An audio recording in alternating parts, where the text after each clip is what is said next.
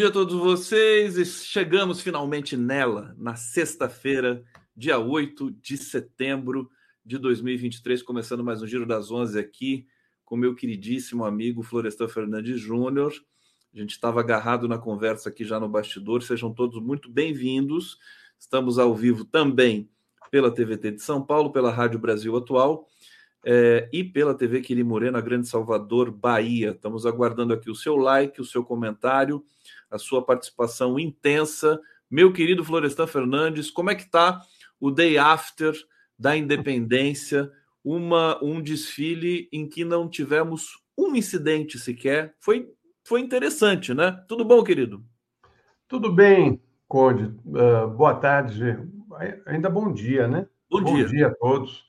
Né? Uh, então, acho que uh, foi dentro daquilo que o governo esperava, né? Voltamos à, à normalidade. Uh, ali foi um desfile tradicional, que sempre ocorreu, e que foi desvirtuado durante o, o governo do Bolsonaro, que utilizou a data, né, uma data comemorativa né, do, do, país, para fazer uh, campanha e fazer campanha eleitoral e, e também ataques à, democracia, ao Supremo Tribunal. Eu lembro que dois anos atrás, 2021, uh, o 7 de setembro ficou uh, na história do Brasil, porque o Bolsonaro uh, sai de Brasília, né, depois da, da, da, do desfile, vem para São Paulo e na Avenida Paulista reúne lá o seu, seu grupo de apoiadores da extrema-direita e faz um discurso forte contra o Alexandre de Moraes, contra o Supremo, contra as urnas, e dizendo que não ia mais obedecer determinações do Alexandre de Moraes. O, no dia 8, todo mundo preocupado, né? O cara fez uma ameaça, estava lá com, com uh, generais do lado dele. Enfim, ele criava um clima, que ele trazia os milicos que estavam com ele para fazer o clima né, do golpe. E só que não tinha sustentação. E aí acabou dando errado e ainda teve que pedir desculpas para o Alexandre e agora está aí. Uh, daqui a pouco a gente fala sobre a internação dele, mas aí tem a imagem do desfile de ontem, né, com os, os nossos militares e o presidente Lula uh, no Rolls Royce presidencial, uh, indo para o palanque né, para dar início à solenidade, né? É um, é um evento que uh, muita gente gosta de assistir, né? fica ali vendo os tanques passando, o pessoal marchando, tem os, os aviões, né? Uh, que, passam pelo céu. Dá aquele show no final. Dá né? aquele show, né? De, da, da Esquadrilha da Fumaça. E a Janja dominou a cena ali com esse vestido vermelho, ela estava muito bem produzida, né? Chique, assim, elegante. Bonita, Fazendo L, né? O, Fazendo o L. O, o que é quase e... um. É. que é quase um aparelhamento do 7 de setembro. Né? É, o Lula, o Lula uh, uh, se comportou como o, o comandante em chefe das Forças Armadas. Claro. Foi eleito, é presidente durante quatro anos. Ele é o comandante em chefe. Todos os militares devem a ele obediência. E o, assim, ele usou o evento para tentar apaziguar os ânimos, né? sabendo que uh, o que, que os vários militares fizeram nesses últimos quatro, cinco anos, que não foi coisa boa, e isso tudo marcou muito a, a, nossa democracia. E eu espero, e acho que o próprio presidente também espera, que a, a justiça seja feita e aqueles que tiveram envolvidos no 8 de janeiro, naquela tentativa de golpe, respondam aos crimes que provavelmente tenham cometido. Né? E aí não tem que poupar ninguém. Eu acho que as Forças Armadas saíram muito menores dessa aventura bolsonarista, ficaram ali os quatro anos ocupando cargos no governo federal e participando das ameaças feitas contra a nossa democracia. Então, ele juntou lá, lhe deu a mão para os comandantes da Aeronáutica, da Marinha e do Exército, e junto com o ministro da Defesa. Aí um, um gesto simbólico, está né? Tá aí a foto, a imagem, e eu fico imaginando né, a dificuldade que é para o Lula saber que uh, esses comandantes fazem parte de, de uma força que uh, era ligada até ontem à extremíssima direita. Né? A impressão que dá, né, Florestan, é que os militares estão envergonhados, né? Porque eles eles se debruçaram aí para esse processo. Claro que, gente, que, eles podem estar blefando, tem todas essas especulações, mas tem um certo, sinto isso, um certo clima de vergonha, assim, por tudo que foi feito nos tempos. Por exemplo, no palanque do Bolsonaro, não subia uma autoridade. Era só o Bolsonaro, a turminha dele e os comandantes né? Uhum. E o pessoalzinho mais próximo ali. Ali com o Lula estava a Rosa Weber, presidenta do, do STF, tá, tinha ministros de todas as é, tribos ali, é, os militares, o ministro da Defesa. Aliás, o ministro da Defesa aqui, o Múcio, né? Com esse girassol aqui do Giro das Onze, ficou parecendo que ele tá com o girassolzinho na cabeça, né? Ele é, no cabelo, né? Todo, todo decorado ali com o girassol. É, é. O, o Florestan, o, o, eles conseguiram é, acalmar esse clima. Você acha que é, isso é positivo assim para o Brasil é, deixar, por exemplo, porque acho que vão varrer para baixo do tapete a, as tensões com as Forças Armadas, se não a Polícia Federal que vai, vai continuar investigando, né? É, eu acho que deu uma apaziguada, né? mas assim, é, é lógico que é, a sociedade, de maneira geral, ah, quer respostas, porque nós passamos momentos de aperto, de ameaças à, à democracia, e as Forças Armadas tiveram um papel nessas ameaças ao apoiar o, o Bolsonaro, que queria implantar no Brasil uma ditadura. Né? Era isso que ele queria: fechar Supremo, fechar Congresso. Uh, contestou o tempo todo as eleições, a urna eletrônica, e, e aí, quando você ele foi, ele foi pego com as joias, levando joias para fora e envolvendo militares no transporte de, de joias de diamantes e levando para os Estados Unidos para vender essas joias, tudo isso envergonha muito, né? Porque tinha ali uh, o Mauro Cid, né? Que, que foi um, um, aluno, segundo dizem, exemplar na AMAN, e o pai dele, um general envolvidos nisso aí. E, e aí vai se descobrindo que outros militares também uh, acabaram nadando de braçada nesses malfeitos da, do clã Bolsonaro. Eu espero que tudo isso fique muito bem esclarecido e que uh, os envolvidos sejam punidos, seja general, coronel, uh, almirante, quem for. A sociedade não pode mais, tem que dar um basta nessa história de tempos em tempos os militares quererem fazer política e, e uh, uh, imporem uh, os seus ideais ideológicos, né, que não são nada bons para, as demo, para, para a democracia, né, Conte? Olha, é, é, a gente está vendo a história, ela vem muito forte, né, Florestan? é, é, essa decisão, para a gente desembocar, inclusive aqui na, dentro da sua resenha, né, desembocar na delação do Mauro Cid, que foi é, tá, tá, quase oficial, né? Falta acho que só o, o Alexandre de Moraes autorizar, mas tudo está ali é, construído para que isso aconteça. É, e também a decisão do Toffoli no STF. Quer dizer, quando a gente. Você esperava a decisão do, do Toffoli? né, de, de anular o acordo de leniência com a Odebrecht, o que faz com que é, praticamente toda Lava Jato seja realmente jogada no lixo, que é o lugar da onde ela nunca deveria ter saído, né, Florestan? Eu acho que tem eu, esse é, link é, agora. É, eu acho o seguinte, eu não esperava né, que fosse acontecer, e aconteceu justamente na véspera do 7 de setembro, que é uma coisa simbólica. Dois anos depois dessa desse ataque do Bolsonaro ao Supremo, veio a resposta uh, à, à extrema-direita, porque ele só chega ao poder graças à Lava Jato, graças ao serviço do Dallagnol e do Sérgio Moro, que depois foram servir uh, o projeto aí do, do Bolsonaro, né, que era de implantar no Brasil uma autocracia né, da família Bolsonaro. Uh, acho que surpreendeu a todos, né, e como surpreendeu também uh, esse acordo de, de, de uma delação do, do coronel Cid, Mauro Cid. você vê que tudo ocorre entre a quarta e a quinta-feira, né, na data do 7 de setembro. É muito significativo isso.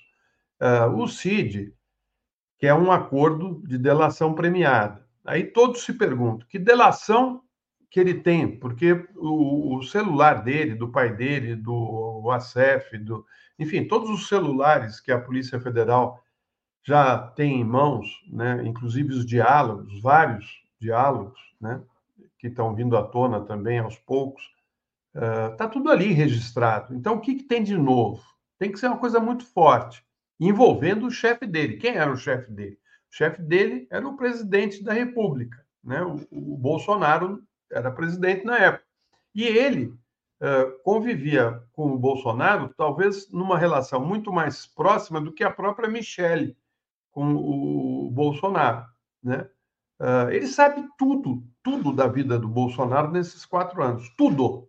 Ele respondia mensagens no celular, ele marcava encontros, ele participava de reuniões, ele viajava com o Bolsonaro e mais, ele fazia depósitos nas contas de familiares do presidente.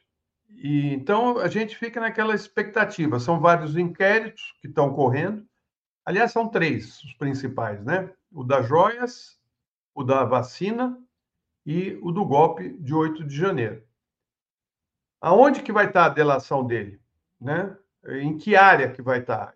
Eu imagino, talvez, que seja a, da, a dos depósitos, né? Que o, a gente ficou sabendo que o, o Cid fez vários depósitos, inclusive na conta do próprio Bolsonaro lá nos Estados Unidos.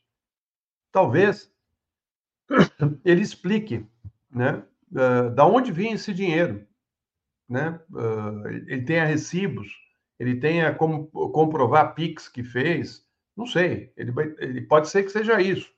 Agora, deve ser uma coisa muito grande, porque se ele quer negociar uma redução de pena, é porque deve Olha, ser uma coisa. Florestan, sobre isso, vale a pena eu ler aqui um trechinho de uma nota da jornalista do Globo chamada Malu Gaspar. Ela diz o seguinte: em posse do celular do, do ajudante de ordens da presidência, a Polícia Federal só aceitou seguir com a negociação de um acordo se Cid relatar todos os fatos que pesam sobre ele indicando a participação de outros envolvidos. Ou seja, o acordo não se limita apenas a confessar seus crimes, mas a apontar o papel de todos os envolvidos, entre eles o, evidentemente, ex-presidente. Então, será uma delação ampla, geral e irrestrita. A gente sabe né, que um acordo de, de delação não é só o que o assim deixa o delator livre para falar o que ele quer. Não. Isso é isso é construído, né, Florestan? Pois é, é, é construído e, e, tem que ver se o, o Alexandre vai aceitar, né? O, a, a, Polícia Federal concordou, aceitou e encaminhou, foi encaminhado ao, ao, Supremo. E o Alexandre vai ter que tomar uma, uma decisão. Eu acho que se ele vier com informações que já estão ali no celular, não tem acordo de delação. Ele tem que trazer coisas novas que não estão ali e que comprovem o envolvimento eh, de pessoas ligadas ao Bolsonaro e ao governo, e mesmo, lógico, ao chefe direto dele, que era o Jair Bolsonaro. Então, eh, certamente deve, deve ser uma coisa grande e, e, e, deve também limpar um pouco a barra do pai, do general, né? Certamente ele deve ter sido aconselhado pelo advogado dele e também acho que por alguns militares que estão vendo que o Bolsonaro foi largando todos no caminho. Então, todos foram largados. E, e se isso de fato ocorrer, né, delação for uh, aceita, aí uh, acho que o Cid pode ter uma redução de pena e o Bolsonaro pode uh, preparar a malinha para passar uma temporada num presídio. Né? É, é disso que se trata. E aí vamos aguardar, porque o Cid, Mauro Cid chamava o Bolsonaro de tio, né? Porque o pai dele era amigo uh, íntimo do Bolsonaro lá atrás, no início da carreira militar. Aí o titio vai ficar bravo, hein? O titio anda com gente barra pesada. Titio, o titio já está preparando para se internar no, no hospital e não sair mais, né? Porque daqui a pouco, né? É, as coisas. Eu acho assim, nós vamos continuar nos surpreendendo, né? Um dia a gente vai acordar de manhã e vai ler assim: Polícia Federal bate na casa do Bolsonaro, enfim, e vamos tocar o barco também.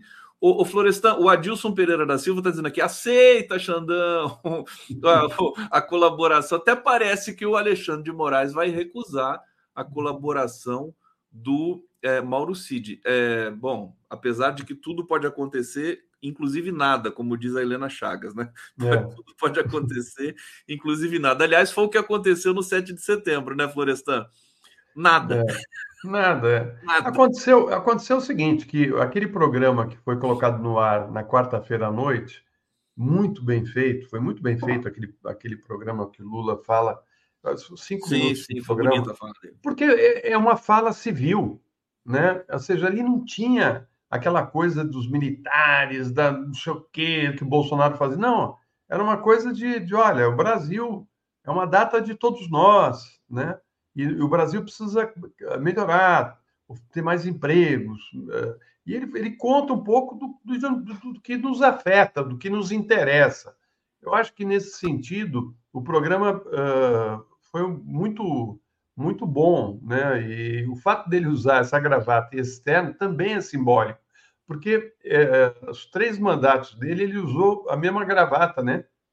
E ele ontem no, no desfile, estava lá com essa gravata. E é incrível, eu, eu tô, eu tô para perguntar se é a mesma, né? porque ela não perde a cor, né, o, o, o Florestan? Ela continua ali. Ele usa pouco, né? E uma boa gravata, ela dura muito tempo. Eu tenho gravatas que tem 15 anos até e estavam tão intactas. É, é, a questão é se você usar muito, uh, aí ela vai embora rápido. Mas se você usar pouco, e ele usa só em, em momentos especiais, né? Essa gravata dá sorte para ele, eu acho. Viu que ele gosta essa de gravata. colocar essa gravata. E, mas você vê, é um programa com imagens maravilhosas, mostra um estadista, imagens dele uh, no exterior, na, na, um encontro com chefes de Estado, né? o que mostra né, que o Brasil está uh, de volta ao mundo, né? está sendo recebido. Né? É um chefe de Estado que, que é um líder, né? ele tem liderança internacional. Isso tudo mostra que o país está, aos poucos, saindo daquele inferno que foi uh, o discurso de ódio, da violência, das agressões, das ameaças. Né? Aí a nossa cultura sendo respeitada, né, Conde? E, então, assim, acho que o, o, o 7 de setembro foi um, um evento como deveria ser, e como sempre foi nos governos do PT, da, tanto da Dilma como o do Lula. Então, acho Sem que... contar, viu, o, ah, ele isso. comendo a jabuticaba, né? O, é. o, o Essa foi demais, essa foi muito legal. E você sabe que quando eu vi ele comendo essa jabuticaba, eu lembrei da casa dos meus pais, que tinha um pé de jabuticaba maravilhoso. Aliás, na casa, no quintal da casa dos meus pais, tinham várias árvores frutíferas. Tinha goiabeira, tinha jabuticabeira, tinha mangueira, tinha amoreira, tinha, olha, vou te, era uma festa para as crianças. Ô, Florestan, a casa dos seus pais ainda existe?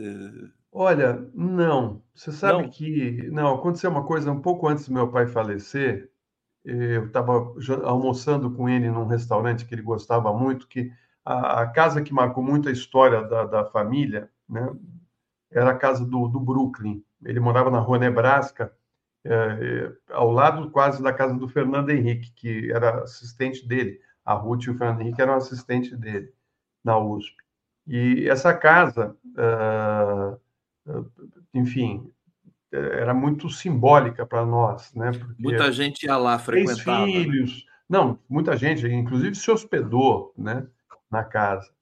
E aí, quando saí do restaurante, falei, pai, vamos dar uma passada, porque ele já tinha vendido a casa, né? E aí, vamos passar lá para ver a casa, tal, que a gente viveu tanto tempo. Vamos.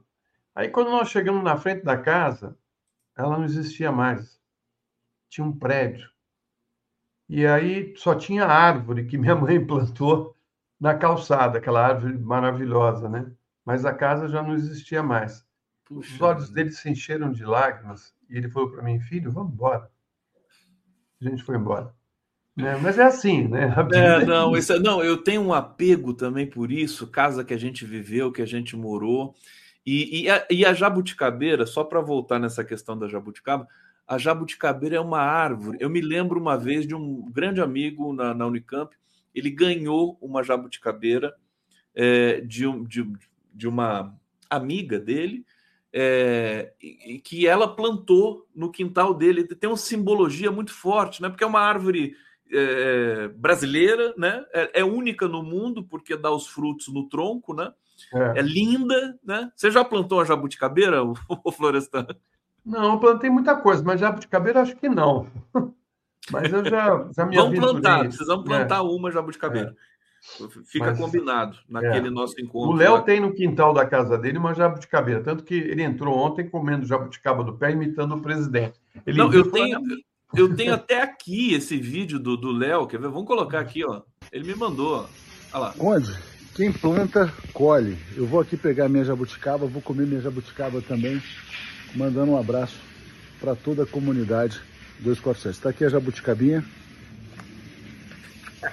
Espetacular. Pode comer duas? Deixa eu pegar mais uma aqui, peraí. Aqui. Hum. Coordenação motora Valeu, do Conde. Léo, né? Valeu, Lula. Obrigado. E filmando e comendo a jabuticaba. Bonita a jabuticabeira do, do Leonardo, realmente. Tá, tá super bonita ali.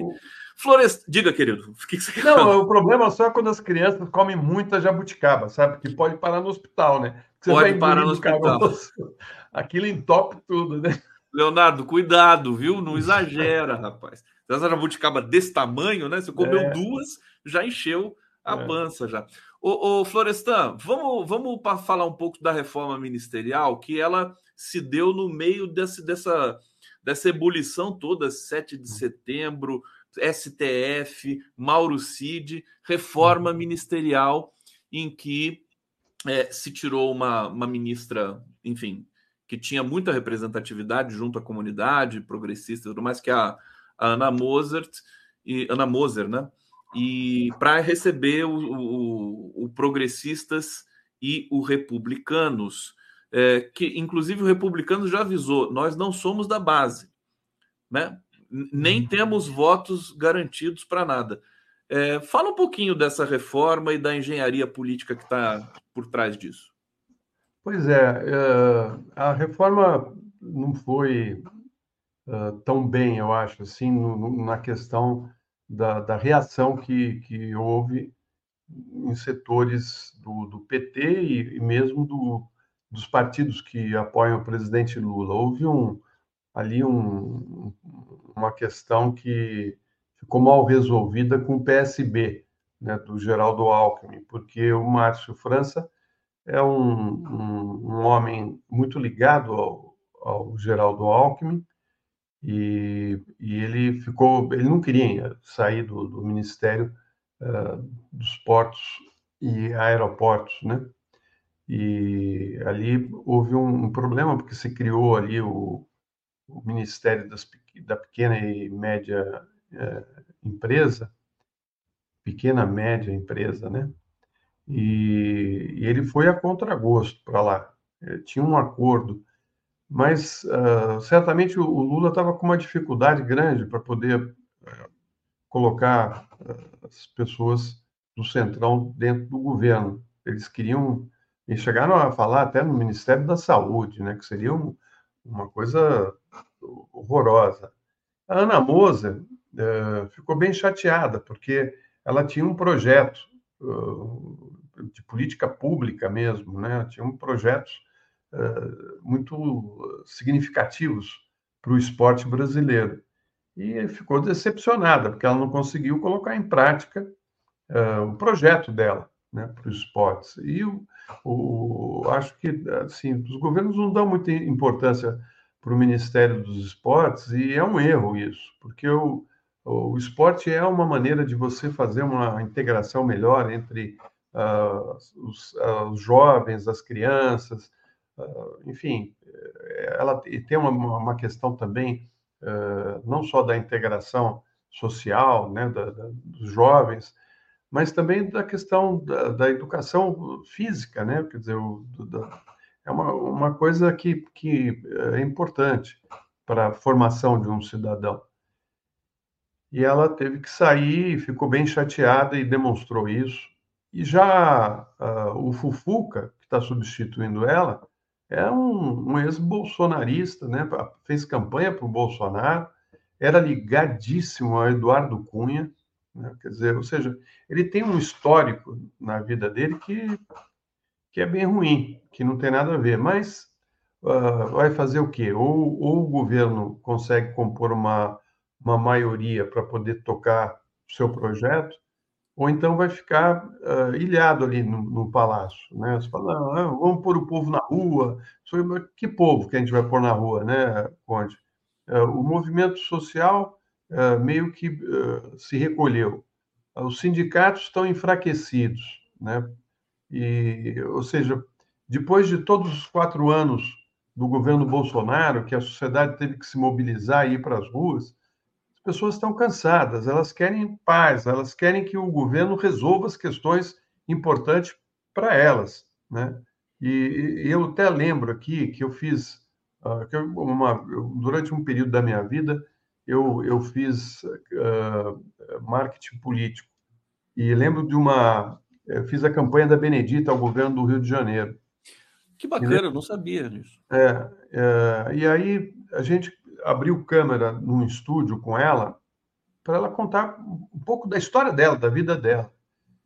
E, e não, não, não, interrompemos, deixamos ela falando.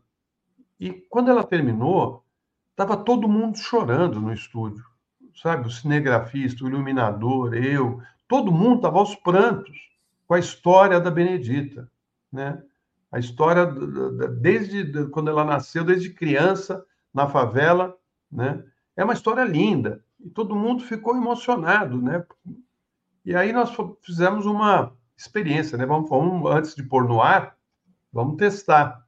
E aí pegamos, fizemos lá um, um pequeno grupo de pessoas, né? Uma pesquisa quali, e a resposta das pessoas foi assim: não, eu não, não vou assim votar em alguém porque chorou. Minha vida também é dura. Eu também sofro todo dia entendeu? A reação foi eu quero alguém que resolva, não que a reação foi foi foi negativa. Foi negativa. É. Aí ah. assim, é, porque as, as, pessoas que estavam ali eram pessoas do, do, do povo. E as pessoas falam assim: olha, a minha vida também é difícil. Eu já passei cada coisa que eu vou te contar. Eu quero alguém que resolva meu problema. Entendeu? Esse, ou seja, é, é uma coisa incrível, viu, Conde? Então, Agora, a, as campanhas do PT, já que você tocou nesse assunto tão importante que é da comunicação e do, da mensagem, né? É, que é um dos gargalos, sem dúvida, da, da, esquerda nesse momento, embora ela tenha prevalecido, é, essa questão de. É, as campanhas do PT foram emocionais, né? O Lula também se emocionava bastante, nada, mas, mas era aquele tom assertivo de, de que vai resolver o problema. Ele mesclava, né? As é. duas questões, né? É, tem que usar com muito, muito cuidado isso, né, numa campanha, é, né? Tem que exatamente, tem que ser é, bem, bem medido. Pontual. E, é, eu acho que o, o, o PT e o, o, marketing político mudou muito da, da, desses anos todos. E acho que o, Lula sabe disso, né? Que ele está ali, ele, ele tem aquela função de acolher o povo e de oferecer soluções o, o tempo todo. Então, eu, acho que, que, o Lula uh, aprendeu, né? Porque uh, ele, quem eu conheço o Lula há muitos anos e gente, quem não se emocionou num comício do Lula? Quantas pessoas não? Eu via pessoas chorando. O Lula não, e o Lula é um chorão também, né? Bobeou, ele está chorando, né? É. É verdade, mas assim, foram campanhas muito bonitas, porque você tem que misturar emoção com, com uh, propostas, né?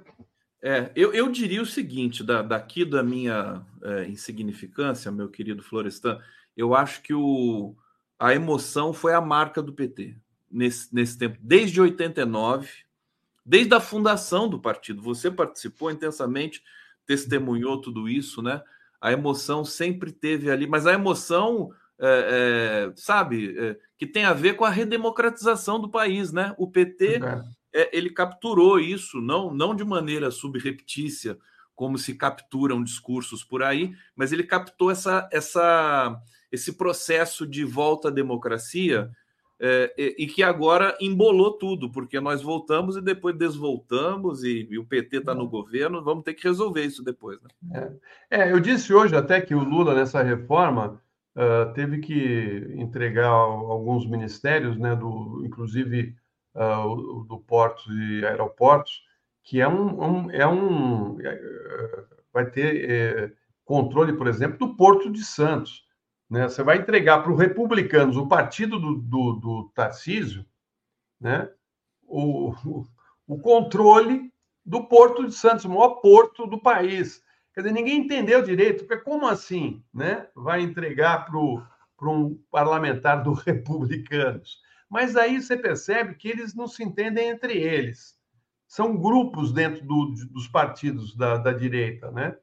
Uh, então, assim, é, eu, eu, até brinquei hoje de manhã, falei assim, o, antes você fazia um acordo com o partido, né? Para ter a maioria, e, e, era garantido. Se você colocasse ministros do, do partido, uh, o partido votava em bloco. Agora não. Agora você você acha que o Mourão vai votar a favor do governo? Ele é do republicano, não vai, né? Então, assim, é, me parece mais assim uma coisa do tipo: antes você casava com o governo, agora você fica. Agora você ficando. dá uma saidinha. É, vou dar uma saidinha. Eu vou ficando aí. né? O, o Florestan, de qualquer maneira, eu acho que isso causa um, né?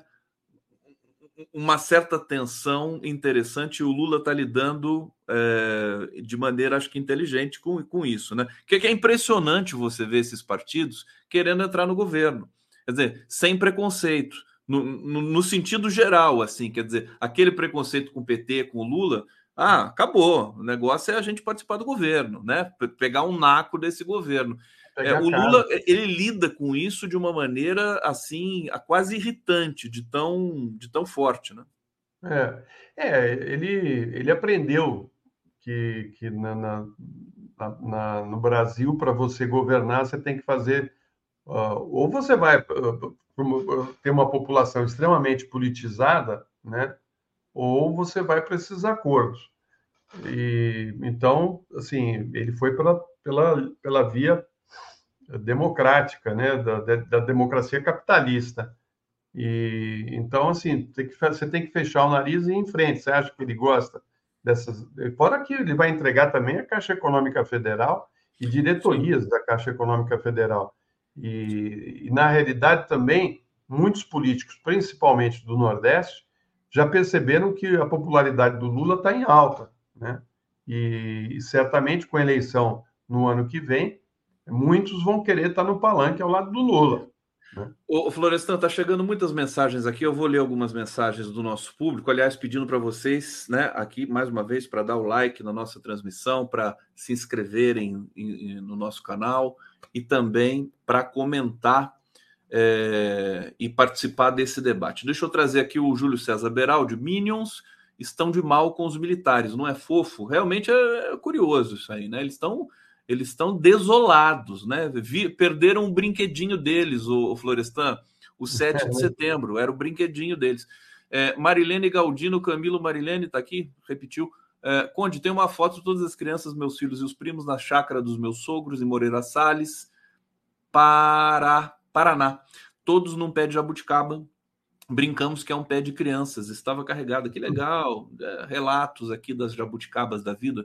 Marco Marangoni, é, a reforma tem de ter prazo de validade. Se os votos não vierem em três meses, mudaria tudo.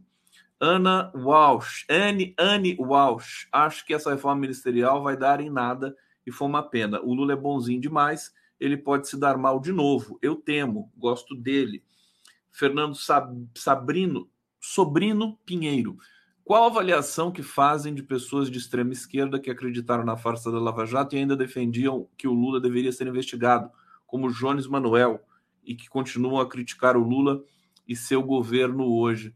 É, eu acho que mais o Jones Manuel é do PCB. Eu não sei se ele foi. Acho que ele foi expulso do PCB, inclusive, né?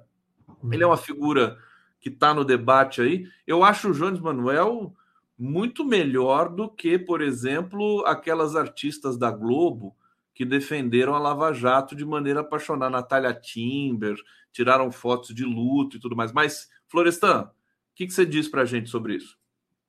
Não, eu acho o seguinte: uh, essa mídia corporativa ela está intimamente ligada ao, ao processo da Lava Jato, mas intimamente ligada. Não dá para descolar, né? Portanto, uh, eles, eles não estão aceitando a decisão do Toffoli, porque sabe que uma investigação profunda não precisa nem ser muito profundo, não vai chegar no nome deles, vai, vai bater na porta da TV Globo. Opa, você estava envolvido aí? Né? Tinha repórter que trocava ideias com o Dallagnol, uh, uh, propunha notas né, para o Dallagnol uh, mandar para a imprensa. Né? Era uma os donos da, da, de grandes empresas de comunicação faziam homenagens ao Moro. Quer dizer, ali, te, olha, quando abrir, quando destapar isso aí, vai vir tanta informação, inclusive da relação da Lava Jato com uh, o governo norte-americano, com os interesses da, da espionagem norte-americana, os interesses uh, de empresas e do governo norte-americano. Tem muita informação aí que está uh, vindo à tona e a gente vai ter acesso a quem de fato estava envolvido, porque aqueles dutos né, do Jornal Nacional, que durante uh, meses, anos, a gente via ali jorrando dólares, né?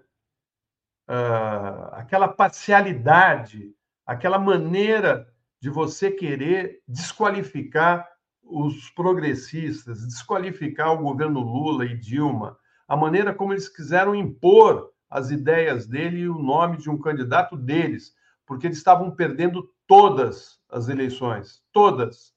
E aí uh, você vê que agora, quando, quando sai todas as informações a respeito, eles fazem aquelas matérias longas, mas tudo assim, muito tranquilo. Cadê os dutos?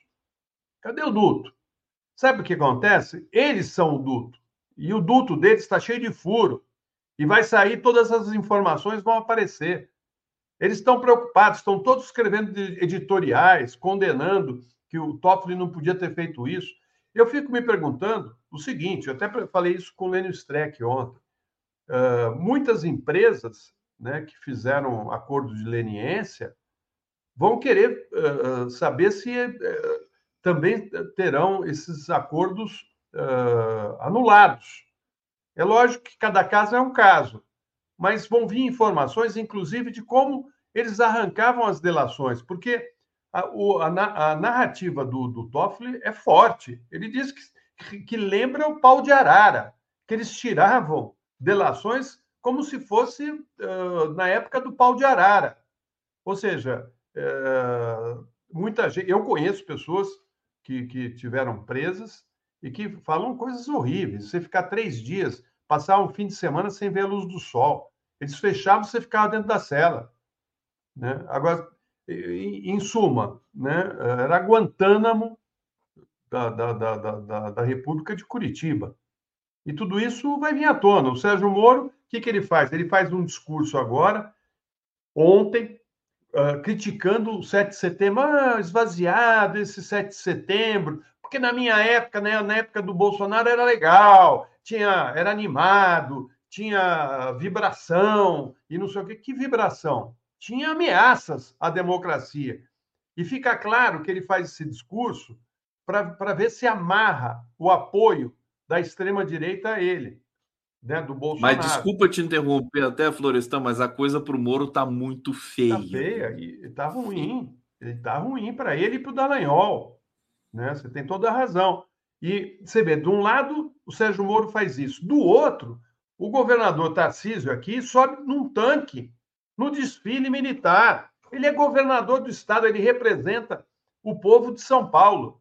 Ele não tinha nada que estar tá pendurado em cima de um tanque. O que, que ele vai fazer em cima de um tanque? Né? Ameaçar a democracia? O que, que ele está querendo em cima de um tanque? Né? Ele está querendo dizer para o bolsonarista golpista: ó, o golpista mor vai ser preso, vai estar tá, vai tá fora da, da eleição. Agora eu sou o cara que vai ocupar o espaço dele. Tá na cara. Mas ele não tem carisma, né? Tem essa história, Sim, né? Mas o... ele, cada um vai pro, na política, tem ali um, um, um grupo que ele não ganha tem um vácuo, né? Não, não tem vácuo é. na política, né? Aquela história. Né? Não tem. O Florestan, meu querido, o, o Lênio Streck chegou aqui. Olha só. É, ele está aqui todo elegante, com um, um, casaco de couro aqui. Mas antes de receber o Lênio, fica aqui que eu vou soltar uma vinheta aqui, é, que é a nossa vinheta, viu, Lênio? Olha aqui, ó. Vamos lá. Non più tra i farfalloni amoroso, notte giorno di torno girano delle belle turbando al riposo l'arcissettuato giro d'amor delle belle turbando al riposo l'arcissettuato giro d'amor e eis que aparece o Lênin Streck com todos meus amigos, meus amigos, como Dallagnol, Dallagnol, Dallagnol. Dançou, dançou, dançou. É... Lênio, adorei essa, essa flor do seu lado, né? Que o, o Conde colocou uma, um girassol ao, ao é, lado. Exatamente. É, é bonito. Girassol. De qualidade. De qualidade. o, o Florestan e Lênio Streck, vocês dois, por favor, me expliquem que história é essa desse grupo nomeado 8 de janeiro que eu fiquei sabendo. É o, o DD8, né? É o, uh, é o uh, não, é o IDD8, né? IDD8. IDD8, é. O meu presidente está aí com você. Presidente e vice-presidente do IDD8. Estão aqui. Você, você pegou a cúpula. Não, eu a não. cúpula eu sou... do IDD8. Você vê, o, eu, o Lênio e a Carol estamos nessa canoa. E tem também a, a Veida, casada com o Celso Antônio. A ideia é defender o Estado Democrático de Direito através de eventos para discutir a questão da democracia, do desenvolvimento, da, da, do fortalecimento das instituições. Enfim, é um projeto ambicioso e está começando ainda, estamos dando os primeiros passos. Mas eu vou fazer o seguinte: eu vou sair agora, porque o Lênio tem muita coisa interessante para falar para o nosso público, né? Ontem deu uma entrevista sensacional no Boa Noite. E, e aí, depois desse, dessa conversa sua com ele, eu vou ligar para ele para marcar um vinho, porque queria discutir com ele questões da área uh, jurídica. é bom conversar com o Florestan, porque sempre tem um vinho, uma cerveja no, no meio dessa conversa, né, Lênia? Você não acha? Tem que ter, tem que ter. Isso é condição de possibilidade, né? O, o a conversa precisa é, de preferência, inclusive, charutos, né? Claro. Lubrificação, né? Lubrificação. Ô, meu querido Florestan, estou liberando você, viu? Ó, beijos, obrigado. Beijo. Tchau, tchau, Lênin. Tchau, Lênin. Valeu, querido. Vamos seguir o... aqui com o Lênin Streck. Diga, meu querido Lênin. Entrei correndo porque é, hoje estou sem microfone, eu deixei meu microfone em casa, estou na serra, na Dacha, e os, e os cachorros, os cães, que não são nossos, não são meus, são da minha filha, meu genro, eles estão passando esses dias aqui conosco, porque eles foram viajar e deixaram os cachorros aqui no hotel.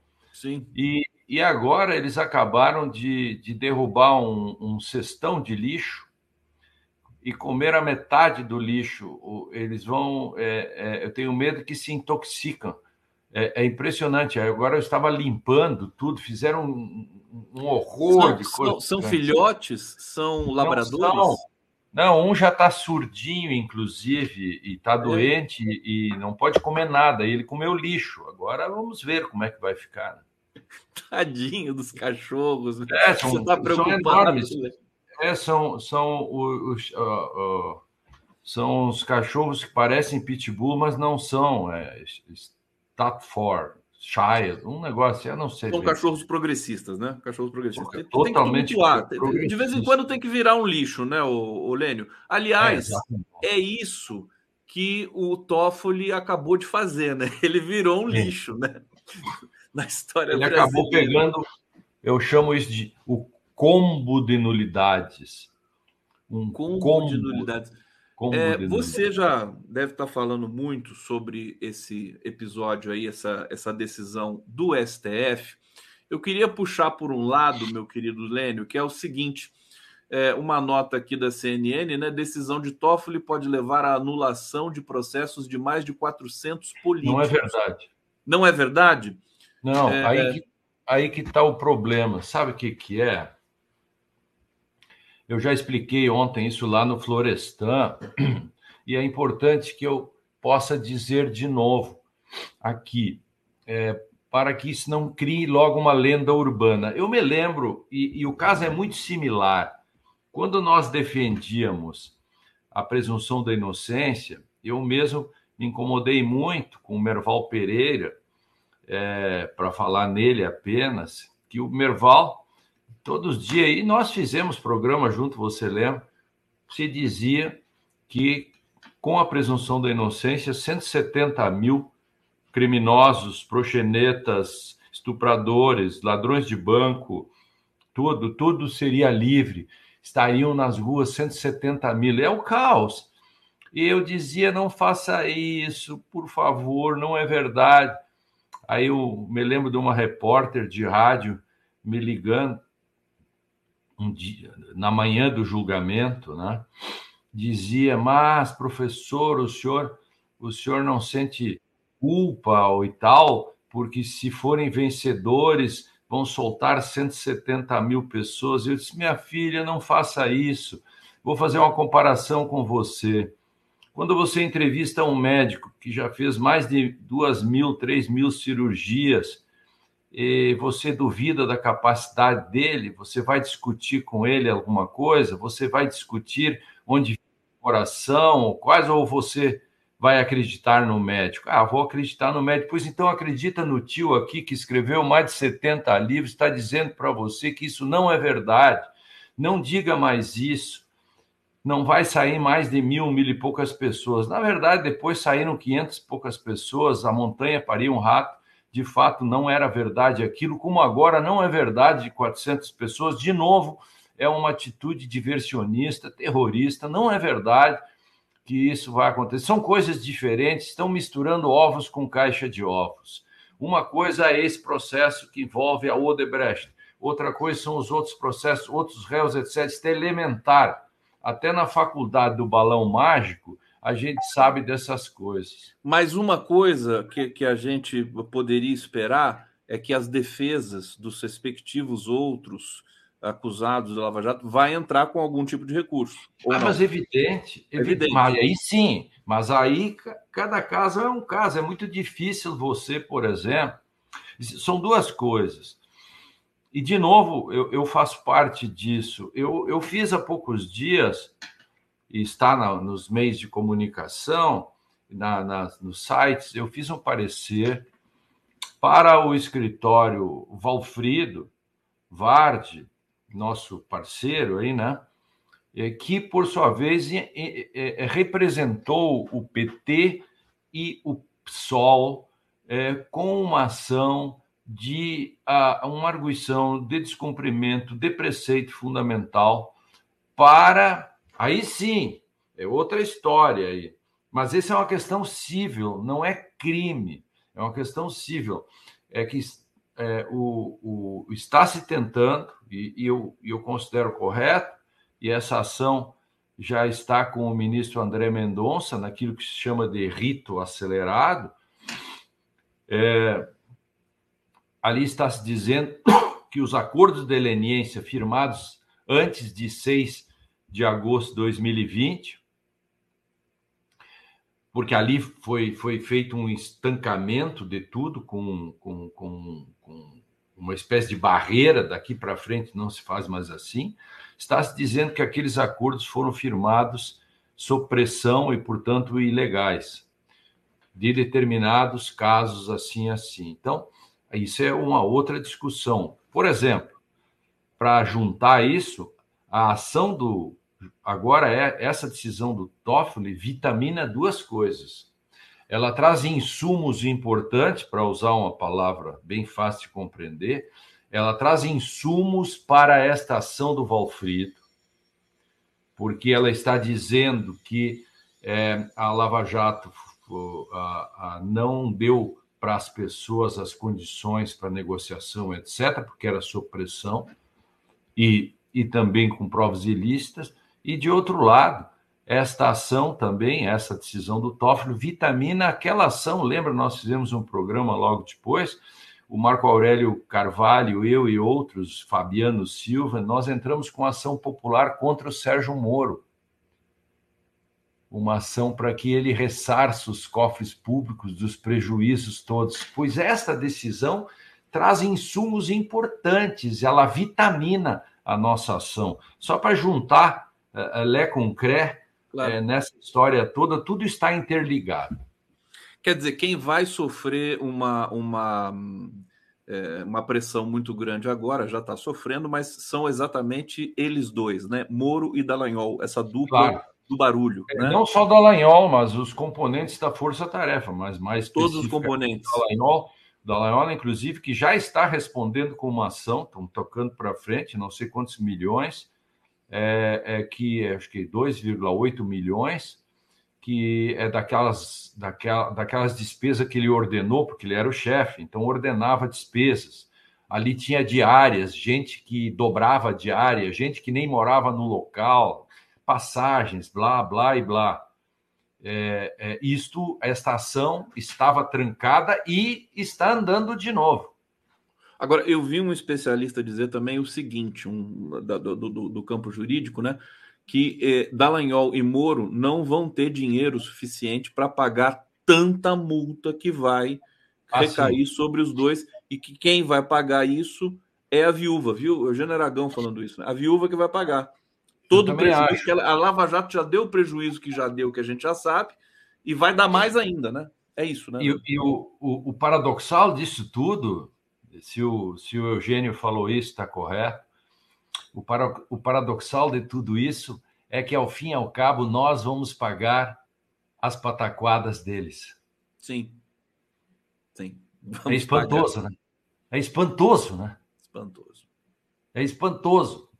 Agora, quando o repórter for para entrevistar o Dallagnol, tem que avisar o repórter assim, cobre dele, porque o seu dinheiro do seu bolsinho vai sair para pagar as pataquadas o, o Lênio, e o pior de tudo é que o, as nossas glori... os nossos gloriosos veículos de comunicação empresariais, eles não vão dizer isso, né?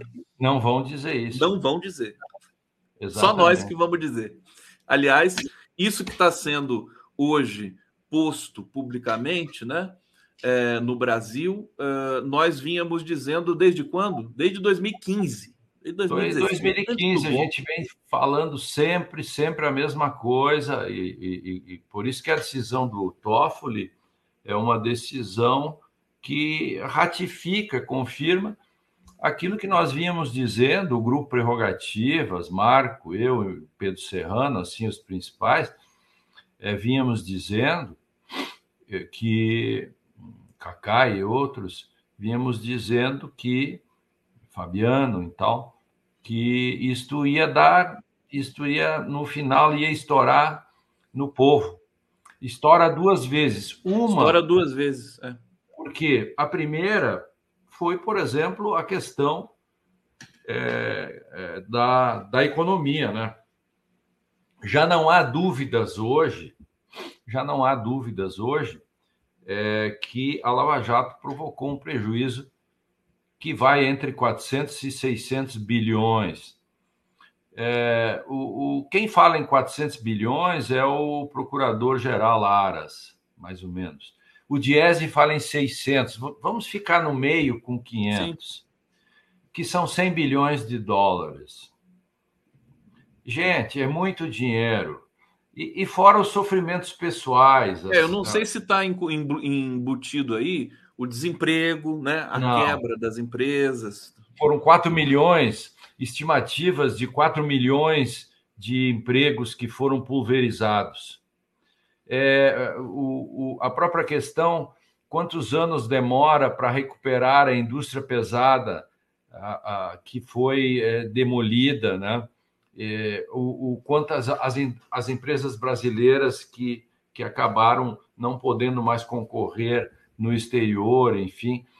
Então, alguém dirá assim, mas vocês estão passando pano para a corrupção que houve? Nós não passamos pano para ninguém. A questão toda é: você não pode cometer crimes para combater o crime. Esse é o ponto. Pois é, é isso que foi é, tão, tão intensamente alertado por você e por tantos outros pelo Prerrogativas. É, agora, Lênio, você. Eu já vou para o bate-papo aqui, tem perguntas para o Lênio. Uh, mas eu me senti, eu fiquei surpreso com essa decisão, assim, bah, de repente, 6 de setembro, véspera do 7 de setembro, aparece a decisão. Te surpreendeu? Porque, porque a, a, a, gente que conhece o Brasil, enfim, que quer mudar esse país, sabe que tem esse, esse padrão de jogar as coisas para debaixo do tapete e vamos que vamos, né? Dessa vez não vai ser assim. O STF quer levar todo mundo às falas, é isso? Bom, até hoje, dia 8, sim, né? Então, é, é, é, é eu, eu, a resposta institucional é a que nós esperamos. Nós precisamos ter isso que eu chamo né, de, um, de um crédito de otimismo. Na, na, nós precisamos colocar na coluna de créditos ali um, um, um otimismo. Eu preciso, você, eu, nós precisamos de um, de um otimismo porque, de certo modo, a decisão do, do Toffoli me surpreendeu. Eu não esperava. Então, isso quer dizer o quê? Isso quer dizer que na, na, na coluna é, créditos, o otimismo não estava muito presente ainda. Quer dizer, agora vitaminou um pouco do otimismo, estou mais otimista é, com relação a tudo o que vinha acontecendo. Isso tem que cuidar muito também, Conde, é, é, nós estamos falando de um, um setor, né? Nós temos ainda todo o problema aí ligado a essa questão do Bolsonaro. Embora Bolsonaro seja produto de tudo isso que nós estamos falando, ele é efeito colateral ou produto, nós temos que ainda é, é, fazer o encontro da história com os golpistas do dia 8, com os financiadores e os inspiradores os inspiradores, financiadores e os executores. São três categorias de pessoas que a história tem que é, fechar. E eu vou dizer aqui, vou, vou, ontem eu contei lá para o pro, pro Florestan é um, um, episódio que acontecido na Alemanha, é importante que a gente lembre. Eu não quero comparar os personagens, não quero comparar aqui Bolsonaro com Hitler, eu não sou um irresponsável entende? Então, sempre deixo claro isso no início. Eu, eu, eu, trato dos fatos históricos e o que deles se pode tirar, entende? Não dos personagens, eu não quero comparar ovos com caixa de ovos. É, então, é, por isso que a gente tem que cuidar muito quando usa algumas palavras como genocídio ou holocausto, etc., até para não ferir suscetibilidades, porque todo mundo sabe que o holocausto é algo irrepetível, é algo que não se pode comparar, não se compara ovo, ovos com caixa de ovos. Mas eu quero dizer que o, o, o Hitler deu um, tentou um golpe em 1923, né, na cerveja, o famoso putsch da cervejaria, e aí tem uma coisa curiosa, é, que está contada em muitos livros, né, especialmente num livro Os Juristas do Horror, do Ingo Müller. Ali diz assim: o, o, o Hitler era estrangeiro e devia ser expulso da Alemanha. A pena para um golpista estrangeiro era expulsão e prisão. A prisão era de cinco anos para ser. Muito sério isso que eu estou dizendo aqui, para a gente ter a dimensão histórica. Então, ele devia ter sido condenado provavelmente a 10, 12, 15 anos de prisão, né? E, e, e ainda por cima, depois de cumprir, expulse-se da, da Alemanha, né? E, e o tribunal Hitler não era alemão, como todo mundo sabe. É. Ele era austríaco. Austríaco, claro. E a Áustria, enfim, é, aí não estava anexado. E o, o que, que aconteceu? Aconteceu que passaram pano. Hitler foi condenado só a seis meses, não foi expulso, foi para um castelo com, com assessoria e escreveu Mein Kampf. E deu no que deu. Então, Tinha brasileiro dizer... lá, o Lênio, passando é, pano. Por isso. Então, o passapanismo é um esporte muito que a gente que a gente tem que cuidar muito. Então, de novo, para que não, não haja mal entendidos, não estou comparando ovos e caixa de ovos, não estou comparando é, é, o, o, nazismo, qualquer coisa, e nem os sistemas jurídicos. Estou apenas dizendo que um fato histórico demonstra que uma passada de pano tem consequências muito graves e que tem que ter muito rigor na apreciação da lei, para cima e para baixo. Você não pode cometer crimes para condenar alguém e também não pode cometer crimes para absolver alguém. Percebe? Então, é. por exemplo, estiveram errados os agentes alemães, juízes e promotores, naquele momento, em deixar Hitler praticamente solto. Eles estiveram errados. Entendeu? E também não se pode é, condenar de maneira precarizada, é o que você está falando aqui, que é o processo é que a Polícia Federal está fazendo com muita competência e paciência para não é, botar o, o, a carroça na frente dos. dos, dos nós não podemos ser, nós não podemos ser lavajatistas retrô. Sim. Sim. Nós não podemos Esse fazer é. a mesma coisa, entende? E não Isso é estamos é fazendo, né? E não estamos, não estamos fazendo. Não há nenhum elemento que mostre que o sistema está atropelando alguma garantia. Ao contrário, ao contrário, está o maior mole assim, tá? Lênin, tá, tá, não, todo o Bolsonaro está coberto de direitos, né, de Mas defesa. ele está com tantas garantias que ele não consegue mais caminhar, que as garantias estão em roda dele. Ele sabe? nunca teve tanta garantia na claro. vida, né? Que bom. E que bom, que bom. Que bom. Ah. O, o, Lênio, a, a, imprensa, né, os, os veículos convencionais, eles estão usando agora, aliás, até os lavajatistas, até o Dallagnol, se não me engano, falou o mesmo argumento que é, a gente usava para descrever a Lava Jato. Quer dizer, não pode é, jogar a criança com a água do banho, né? Aquela história. Dizer, você não, você, o, o, sujeito está com ferimento na perna, você não tem que amputar a perna, você tem que cuidar do Isso. ferimento. A questão das... Eles estão falando a mesma coisa agora. Quer dizer, não pode é, generalizar tudo que foi feito na Lava Jato. Agora, essa é uma discussão, né? Quer dizer, a Lava Jato foi inteiramente, 100% criminosa? Ou tem algum pedacinho que, que, que dá para salvar, Lênio? É, tem que fazer uma anamnese aí, né? Teríamos que fazer uma anamnese, uma teríamos que fazer uma, uma tomografia para saber o que, que sobraria da Lava Jato, porque o, o Sérgio Moro se caracterizou em todos os seus julgamentos, e Lava Jato quer dizer Sérgio Moro, porque não é nós que estamos inventando.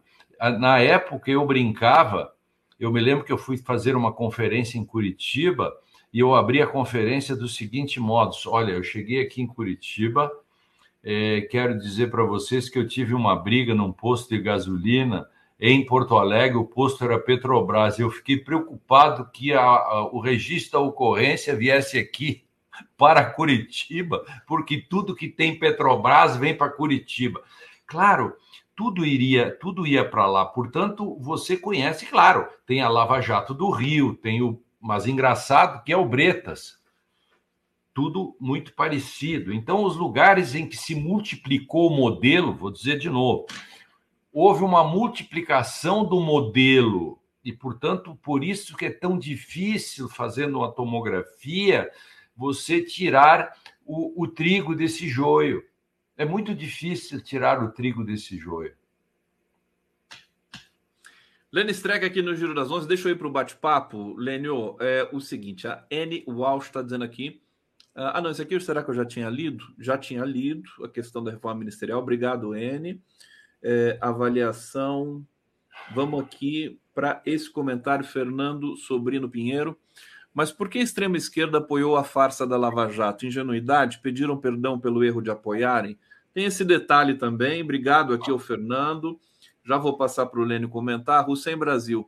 Já que o Dino mandou investigar os envolvidos da Orcrim, Lava Jato, precisamos investigar os torturadores e os jornalistas também. Pois é, essa é uma questão delicada, né? Que está ah. pairando por aí, né? Parte da mídia foi cúmplice, parte da mídia foi operadora desse processo, hein, Lênio? Claro, sem dúvida. É, é, aliás, sem isso não teria Lava Jato. Não teria né? Lava Jato. Não, Vamos, Lava deixa Jato, eu pegar mais. Ela, a Lava Jato se vitaminava todos os dias com. Tanto é que eles tinham que fazer uma operação por semana, que eles precisavam Exato. manter, eles precisavam manter, manter, manter é, todo é como, mundo ligadão, é né? Como, é como um influencer, né? Ele precisa a cada dia ter uma, tem uma nova, ele tem que ter uma novidade e, e, esse sistema tinha que se, se retroalimentar. Por quê?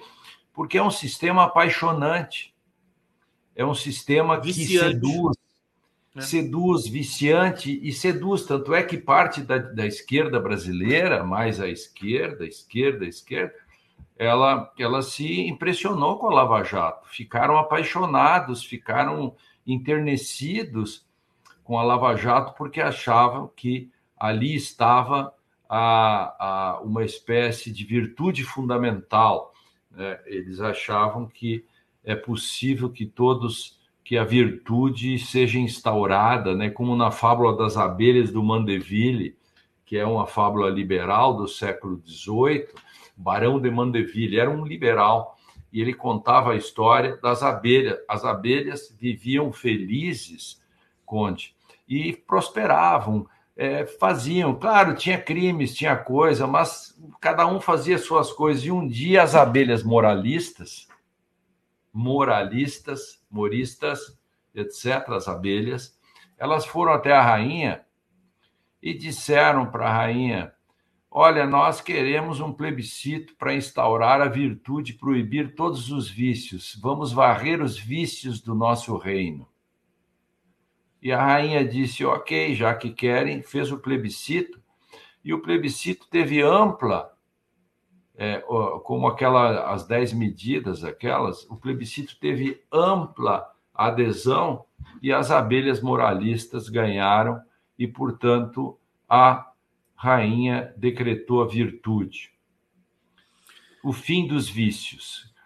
Ora, no dia seguinte, na hora seguinte, abolidos todos os vícios, o marido disse para a esposa o que ele achava dela, apanhou e separaram. É, o, o, as crianças não comiam mais caramelos porque isso dava cárie, isso era um vício, era ruim. Ninguém mais bebia, ninguém mais fumava. Isso fez com que os médicos ficassem desempregados, os dentistas não tinham o que fazer, os advogados não tinham o que fazer, porque ninguém roubava, ninguém furtava, ninguém fazia nada, e etc. Os guardas não tinham mais o que fazer e o erário não arrecadava, ninguém pagava ninguém, caos total, as abelhas se reuniram novamente chegaram para a rainha e disseram assim: não precisa nem plebiscito, decrete de volta os vícios da sociedade. Moral da história: vícios privados, benefícios públicos. Olha que isto é uma fábula absolutamente liberal, mas muito liberal. Mas veja, ela é muito importante, inclusive para atacar, para contestar os pseudo-liberais os mesmos que eram contra as vacinas, quando as vacinas eram exatamente quanto mais vacinava, mais lucro dava para a sociedade, porque menos gente adoecia, mais gente ia trabalhar, mais gente compraria. Se perguntasse para o Adam Smith o que, que acha da vacinação, disse assim: cadê a vacina? Eu quero me vacinar, vamos vacinar todo mundo. Por quê? Porque se as pessoas não adoecem, é, é, elas trabalham melhor, enfim. Isso, é, isso é uma questão liberal, entendeu? Então, nós, do outro campo, olhamos isso e ficamos impressionados com o antiliberalismo ou uma espécie de eh, suicídio antiliberal que eles cometem, tanto no negacionismo das vacinas, como nessa perspectiva de que achar que a sociedade toda pode ser virtuosa. É impossível, é assim. Não, e, é, Olha, e seria o colapso é. da linguagem, porque se você não tiver o anti-sujeito, você não claro. tem narrativa. Você, Bem você lembrado. Tem, você não tem gramática. Quando, se você não tem a condição do, do anti-sujeito ou da, da, da anti-proposição, você, você liquida a sociedade. Se você tira a barra, você você começa a criar uma isomorfia. Então, se eu digo eu tenho uma bomba, você vai se atirar no chão, é, porque, enfim, você não se dá conta que eu só tinha uma notícia para relatar. Então não faz não faz a barra. A modernidade para os nossos é, é, telespectadores, a modernidade ela faz a opção de civilização ou barbárie. Por quê? Porque o Estado tem que interditar. Freud leu tudo isso e traz o superego como interdição, a instância judiciária das pessoas. Como é possível que alguém pense que pode, que você pode é, é, fazer uma espécie de a forceps, uma, uma, uma boa sociedade? É, é impossível fazer isso. Você precisa é, dentro das limitações e da democracia, tentar é, o enfrentamento de cada caso é, para respeitando a, as individualidades e o outro. Né? Ô, ô Lênio, pega leve, porque a gente ainda vai almoçar depois dessa, dessa live aqui, viu? Senão vai ficar aquela coisa, né? Muito, muito conteúdo, meu Deus do céu. Isso aqui a gente precisa de um tempinho para digerir. É, GB Man está dizendo aqui: a solução para os fufucas entrando no governo é fiscalização 100%, porque eles vão aprontar sim e depois jogar a merda, né? Tudo bem a gente falar aqui, enfim, é só uma palavrinha, no colo do governo, como já fizeram. Hussein Brasil, precisamos de um PGR com coragem de reabrir as denúncias da CPI da Covid, arquivadas, muito além, e muito além, investigar Aras e Lindora. Lembrei quando o Lênio chegou. É, Júlio César Beraldi, Lênio, você emprestaria hum, a morte de Ivan Illich para Moro? É o livro, você emprestaria para ele?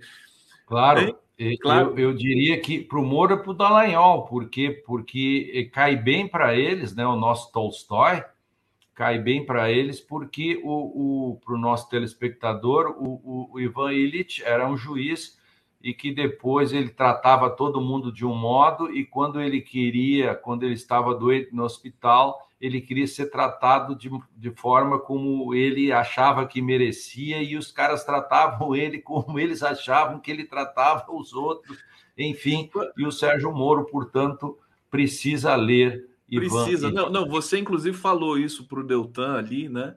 Na, na, na, na, naquele programa lá da Globo News é, assim, a pessoa se acha dona do sentido das palavras, né? Quer dizer, Isso. o autoritarismo é o Humpty Dumpty que você fala. Humpty Dumpty, exatamente, o Humpty Dumpty. Eu dou às palavras o sentido que quero. O Sérgio Moro fazia isso. O Sérgio é. Moro, inclusive, quando, quando você... Quando você falou isso, o Deltan fez uma carinha assim. Aliás, que episódio, né, o, o, o Lênio? Será que ele sabia que você ia estar tá lá? Não Você ficou sabendo disso? Eu sabia que ele estaria. jornalista faz isso, né? É, eu, eu sabia que ele estaria. Isso, isso, e, e é exatamente um dos motivos para eu aceitar. Eu estava fora de casa e fiz todas as coisas às pressas, tinha ido fazer a barba, enfim, fiz todas as coisas às pressas para poder voltar, para poder participar, porque exatamente eu sabia quem lá estaria. Lênio Streck, deixa aí, porque o pessoal aqui, quando o Lênio está aqui, o pessoal fica né, maior, maior intensidade aqui. É, Hussein está perguntando: Lênio, o futuro PGR pode desarquivar arquivos de investigações de crimes comuns cometidos por Bolsonaro? Há dezenas de pedidos nesse livro. Vai meio que bate bola, Lênio, para aproveitar mais. Pode. O, o, novo, o novo PGR pode encaminhar para o primeiro grau, pode ele mesmo desarquivar tudo aquilo que foi arquivado por insuficiência de provas ou algo assim, pode retornar, porque isso não faz coisa, para usar um tecnicidade jurídica. Tudo que não faz, por exemplo, arquivamentos por insuficiência de provas podem ser reabertos. Todos. Todos. Então, segura mais essa aí, viu, Bolsonaro? Ana Pimenta, uh, professor Lênin, a parcela de culpa da imprensa. Bom, a gente está comentando isso aqui. Já comentamos, exato. Rosicler Araújo, Lênin no STF, Serrano no PGR. É, é, Gabriel Barbosa. Nenhuma, nenhuma, das duas vai Nenhuma das duas, né? Tá Gabriel Barbosa, não é questionável um preso fazer delação premiada? Seria voluntário quando se quer sair da cadeia? 30 segundos. É bem interessante. O Gabriel pega, faz uma grande pergunta, porque ontem uh, o, o, Florestal, acho que me perguntou, uh, ou, ou, ou, foi o Guga, não, não lembro, é, é, sobre essa delação. E eu, eu ainda estou pagando para ver, viu? Até brinquei, eu disse, estou pagando, inclusive, com juros de cartão de crédito. Eu não me importo. Rotativo, está pagando com rotativo. Estou pagando com rotativo e o juro agora está em 500% já. Por quê? Porque uma delação, porque nós não podemos apatifar com a delação, né? A delação tem, embora ela tenha sido utilizada de um modo que nós não devemos utilizar, de novo aquilo que falamos antes. Nós não queremos usar contra toda essa gente aquilo que eles usaram contra nós. Nós somos diferentes, nós somos democratas, estamos dentro do Estado democrático dele. Nós não queríamos dar golpe de Estado, eles queriam dar golpe de Estado, Cid queria dar. Isso é muito importante que se diga. Agora, eu, uma delação, eu tenho um produto que tem que ter um valor de face bastante alto e tem que ter alguém que queira comprar aquilo que ele ainda não tem. É, é bem interessante isso. Um produto tem que ser bom, o produto tem que resolver um problema da base e da pirâmide, porque só tem sentido a delação quando você entrega pessoas que estão acima de você e que é, aquilo que a minha condição de investigador não consegue alcançar com os meios técnicos, humanos, etc. Ela, a, a, a delação é uma exceção em que há uma negociação entre um produto à disposição e um preço a ser pago, que é o prêmio para o delatado. É assim que funciona. Como do que eu conheço até aqui, eu estou pagando no rotativo para ver. Olha, para, olha que explicação espetacular do Lênio. É, é, eu, talvez uma das questões que você é, considera quando diz isso, Lênio, é que o é, Mauro Cid já falou muita coisa, né? E tem que saber o que mais ele pode falar. Me parece que é, a Polícia Federal costurou e construiu esse processo com muito esmero, com muito cuidado, em que o Mauro Cid vai ter que falar, sim, senhor, sobre quem está né, tá envolvido com isso, inclusive para denunciar nomes. Ele, isso está colocado. Tá? Eu vou te dizer então um meme. Tá. É, delação de Mauro Cid sem Bolsonaro, não. Não. Lênis Não. Não, delação de Cid sem Bolsonaro é a não delação. A não delação. Claro. Demais, Lênio. Lênio, Evidente. Ó, 30 segundos. Lourdes Barbosa Gellen. Como fica o TRF4 que legitimou, legitimou a Lava Jato? É, a gente tem que ler a decisão do Toffoli por aquilo que ela não diz também, né? Então tem coisas que são os efeitos colaterais das decisões, né? Até porque o Toffoli não pode abarcar o mundo, né? Não pode. A parte pode. final, a parte final é muito importante. Está respondido, então. Marisa Werkmeister, a esquerda brasileira é uma vergonha, inveja da Bolívia, etc. Gilmar Mendes conseguiu o semipresidencialismo, liberando Lira e todos os processos. Por que ninguém fala nada sobre isso? Por que, Heleno Streck? Ninguém fala Eu nada. Eu não sei se o Gilmar conseguiu, se ele tem todo esse poder de conseguir o semipresidencialismo. Eu acho que aí, Marisa, é, é, eu, eu, diria que é, é, é você que tem a força no nome, né, Verk e é, eu diria que a, a, essa construção do semipresidencialismo é uma construção, é, é uma adaptação darwiniana do nosso sistema. É, você se elege com, com, com, minoritários e vai ter que fazer alianças, e claro, e o Lira, o Lira é apenas uma contingência da história. Perfeito. Deixa eu avançar aqui, senão não vai dar tempo, Lênio. Ana Márcia Micho, Lênio, a virtude só pode existir se for verdadeira e não por decreto. Claro. a virtude é uma construção. Bingo.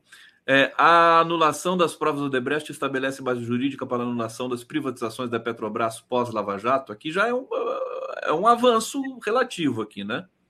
É, aí não, que são, são eu, eu, diria que, que se anulássemos todos os acordos da Petrobras, não sei, acho que um passo importante teria que, no futuro, por exemplo, e tem dicas muito grandes naqueles diálogos. Por exemplo, a Petrobras era vítima. A Petrobras era vítima e, como vítima, ela jamais poderia ter sido condenada a pagamentos. E aí acho que falhou muito a, a, força-tarefa. Há um diálogo do, do, do Deltan com os seus amigos com seus companheiros, em que alguém diz: sim, mas olha só, lá nos Estados Unidos estão fazendo um acordo, a Petrobras está pagando tantos bilhões, mas ela não é vítima. Aí o outro cara diz: ela não devia pagar, o Deltan parece que diz, tem que checar isso. Diz assim: olha, é até bom que seja assim, porque aí vem um dinheiro para cá, algo desse tipo. E isso acabou também, parece, nessa questão da fundação da Laiola e companhia. Então tem muita coisa para investigar. Eu diria, por isso que eu falei do combo das nulidades. Né? Perfeito, perfeito. Silvana Costa, olá, Lênio, que livros básicos você indicaria para o povão começar a entender de política? Pera aí, que ele já fala. Modesto, Condão, pede para o Lênio passar a receita do Negroni. O que, que, é isso, Lênio? Eu não estou sabendo disso. É, do Negroni eu não sei, mas eu vou passar do Legrone. Legrone é um Negroni que eu faço, que é uma dose de Campari, uma dose de Jim Beam, ou um bourbon, um bourbon bom, e um vermute. É, bota um gelão no meio, esse é o Negroni. O Negroni, em vez do Jim Beam, você põe é, você põe a, o gin comum, o, o, o ou aqueles. Esse é o Negroni. O Negroni Perfeito. É com, é com, é com a, é, é, doses exatamente iguais. O Negroni é uma suíte do Negroni, né? Sim, é, é, um, é, um, é, um, é um Negroni feito pelo Lênio. É um, é um Negroni feito pelo Lênio. Legrone. Legrone. Legrone.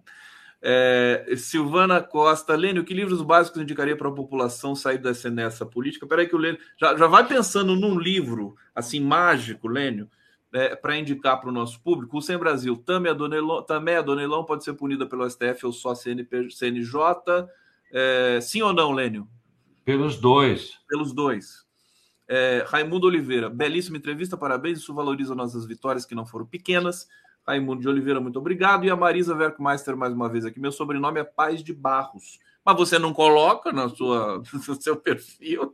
Ô, Lênio, é, felicidade te encontrar mais uma vez. Parabéns, enfim, pela sua, é, enfim, grande luta, né, que a gente tem e agora a gente está colhendo os frutos. Como o Lula disse ao comer a jabuticaba, né?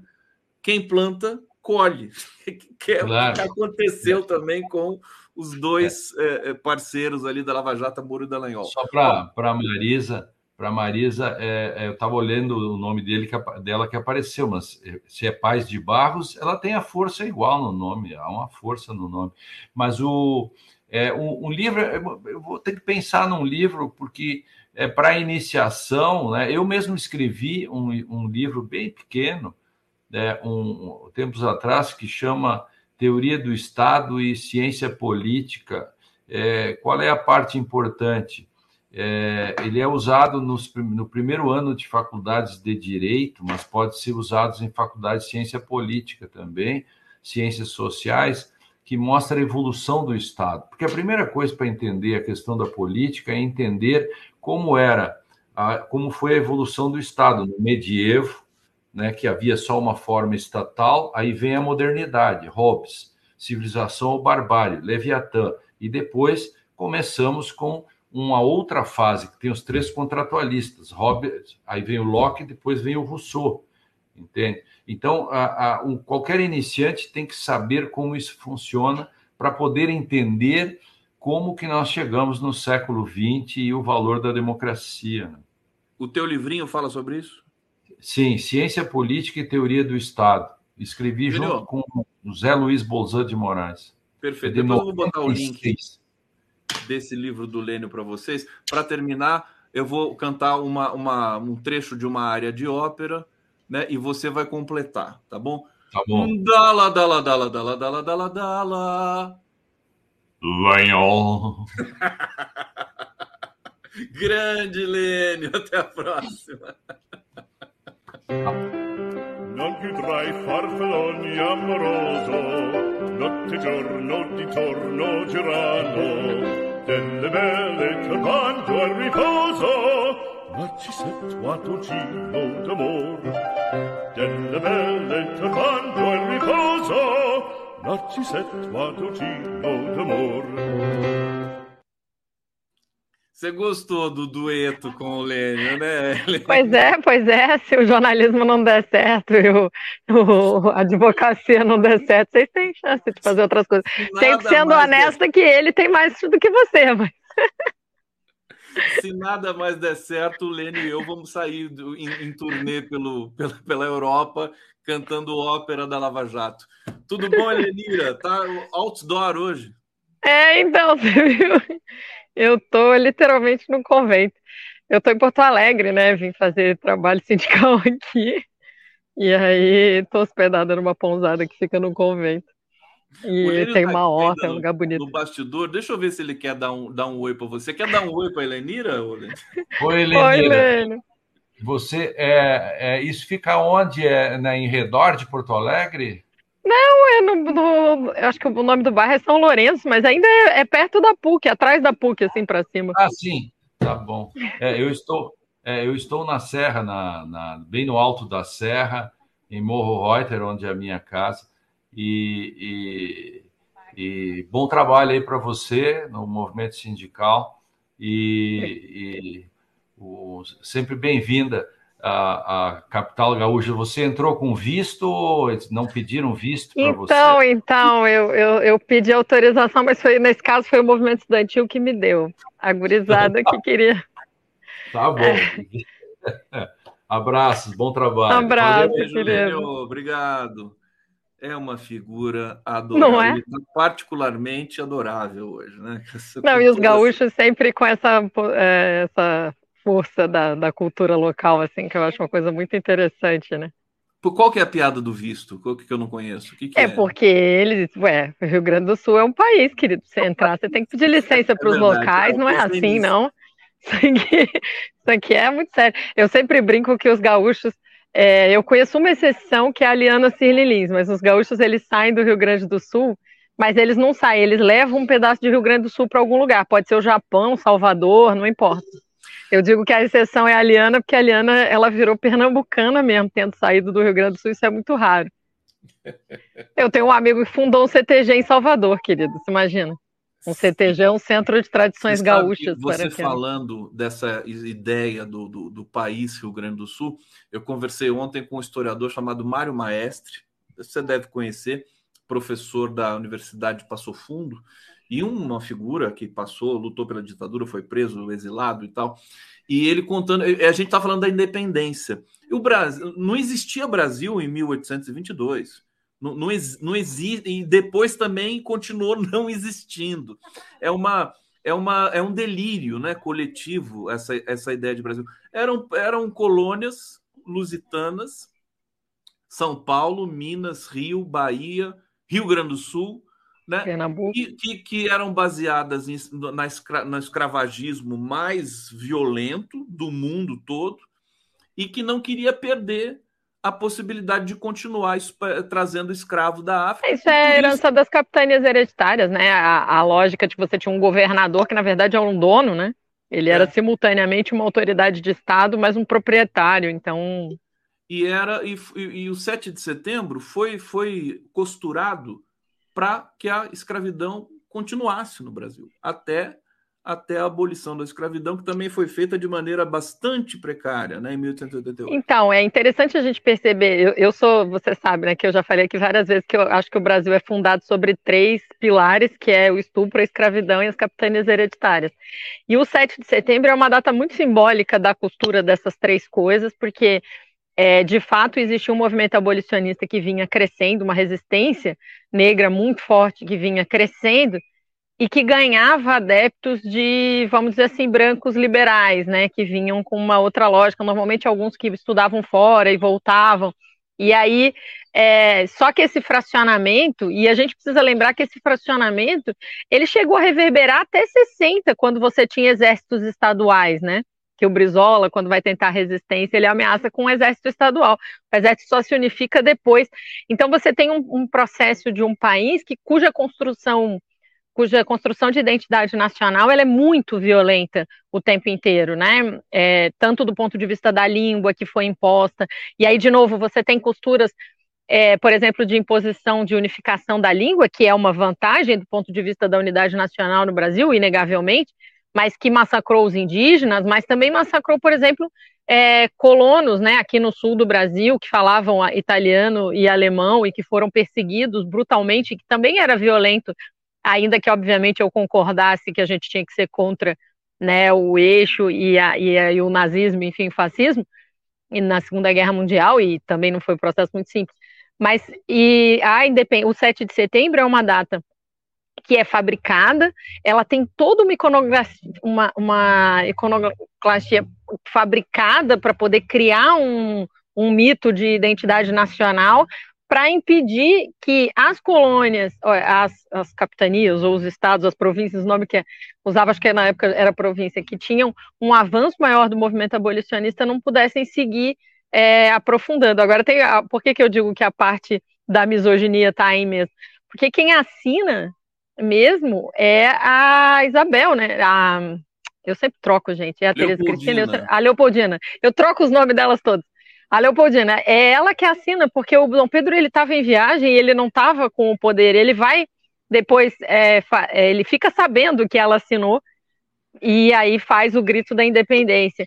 Então é uma data tão fabricada, essa coisa do quadro, é, da, da frase, é tudo mentira, né? Eles estavam em cima de burro e aí eles são retratados em cima de cavalos, com um heroísmo, na frente de um rio. Aí o rio, na verdade, era um córregozinho de nada, que não tinha nenhuma grande importância é, para a estrutura econômica, por exemplo, do lugar.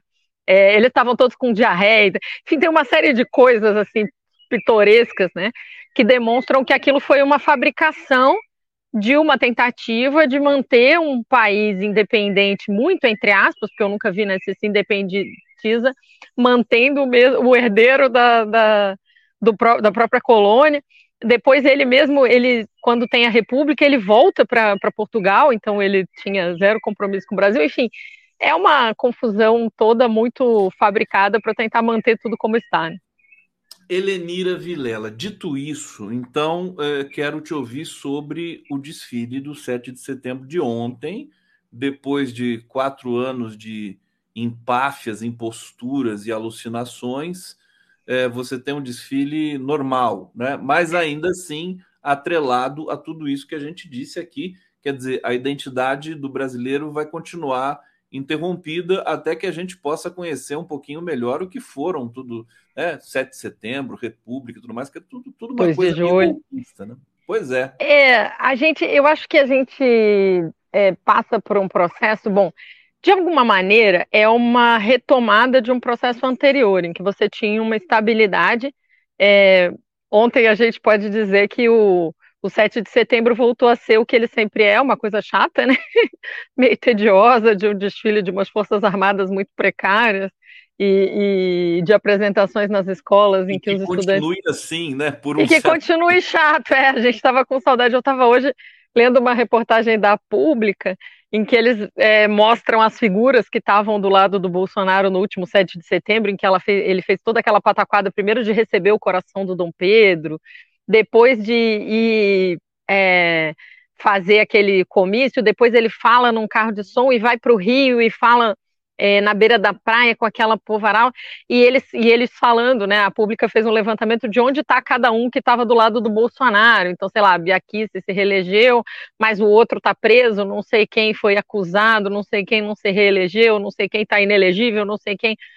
E aí, é, a própria Michelle, o próprio Bolsonaro, né, e aí a gente vê que o tédio, nesse caso, é uma super vantagem. A, a chatice e, e, e, aquele tédio de um 7 de setembro meio, meio boring, assim, é uma vantagem, porque aí significa só que nós voltamos para o processo anterior, que é um processo de construção é, que precisa ser rediscutido, que eu acho que a gente tem que chegar no momento em que a gente possa né, é, reconstruir essa identidade realmente em outras bases, com a maior parte do povo fazendo parte dessa identidade, falando que as pessoas escravizadas tiveram papel importante na construção do país, que os indígenas foram massacrados, que foi invasão, não foi descobrimento, enfim.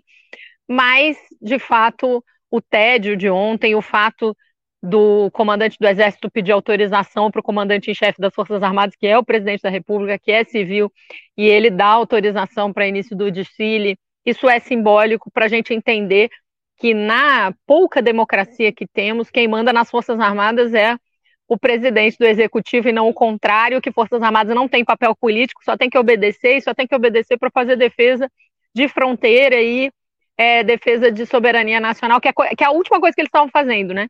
Então, acho que é uma reconstrução importante e uma retomada de um processo, ainda que seja insuficiente para o que a gente, para o Brasil que a gente quer, que a gente projeta. Helenira Vilela, tá aí. Eu ia colocar imagens aqui do 7 de setembro, mas a gente já viu tanta coisa que é melhor colocar aquela foto só, a foto do Lula com os militares ali. Você gostou daquela foto? Eu agora eu senti um mal-estar com aquela foto. Não achei tão boa assim como é, ela é uma é, ela é uma foto complicada para nós que lembramos que 56% da população brasileira é negra, que 52% é mulheres, você vê cinco homens se considerando aí é, todos brancos, ainda que o Lula tem uma origem bastante diferente dos outros quatro mas se considerando o poder no nosso país, é, eu prefiro o momento em que o, o, comandante do exército pede licença e o Lula autoriza. É, não, Acho que aquele momento é todos, é melhor. Aqui estão todos no mesmo plano, né? Isso, é exatamente. Turminha, né? E não é isso, né? Não. Definitivamente, né? É, enfim, essa foto aqui foi, vai dar, já deu o que falar, vai dar mais ainda. O pessoal, o pessoal da esquerda gostou, mas não sei se é muito bem assim. Elenira Vilela, deixa eu ir para o bate-papo aqui. Elenira na luta, desculpa, esqueci que o seu sobrenome é na luta. E Holanda Buquerque, por Lênio e Condão, obrigado, querida. Está aqui, é, Hussein Brasil. Por, por que ainda não, não temos condenados para lesar a pátria? Por lesar a pátria. Né? Por lesar a pátria. É, não temos, mas acho que estamos encaminhando para ter, né? Talvez tenhamos, é. Talvez tenha alguma coisa aí nos próximos é, momentos. Helenira, é, falar um pouquinho sobre a reforma administrativa. Diga para a gente o que, que você tem sobre esse processo aí. Antes de mais nada, preocupação, né? O, o Lira vem cantando essa bola de que ele é, vai votar. Ele, toda vez que ia em associações empresariais, falava disso, mas agora ele deu outros passos. Ele articulou um manifesto de frentes parlamentares pela reforma administrativa, 23 frentes parlamentares assinaram esse manifesto. É claro que são todas as frentes parlamentares do poder, né? Então, do agronegócio, da bancada da bala, da bancada do, do que eles chamam de empreendedorismo, que é a ideologia da exploração atual enfim, todo, todo mundo que faz a defesa, inclusive bancadas ligadas às questões militares, mas o fato é o seguinte, ele está usando isso, que foi ele mesmo, né? É, fica bem óbvio que é uma coisa que ele articula para justificar o que ele já estava fazendo.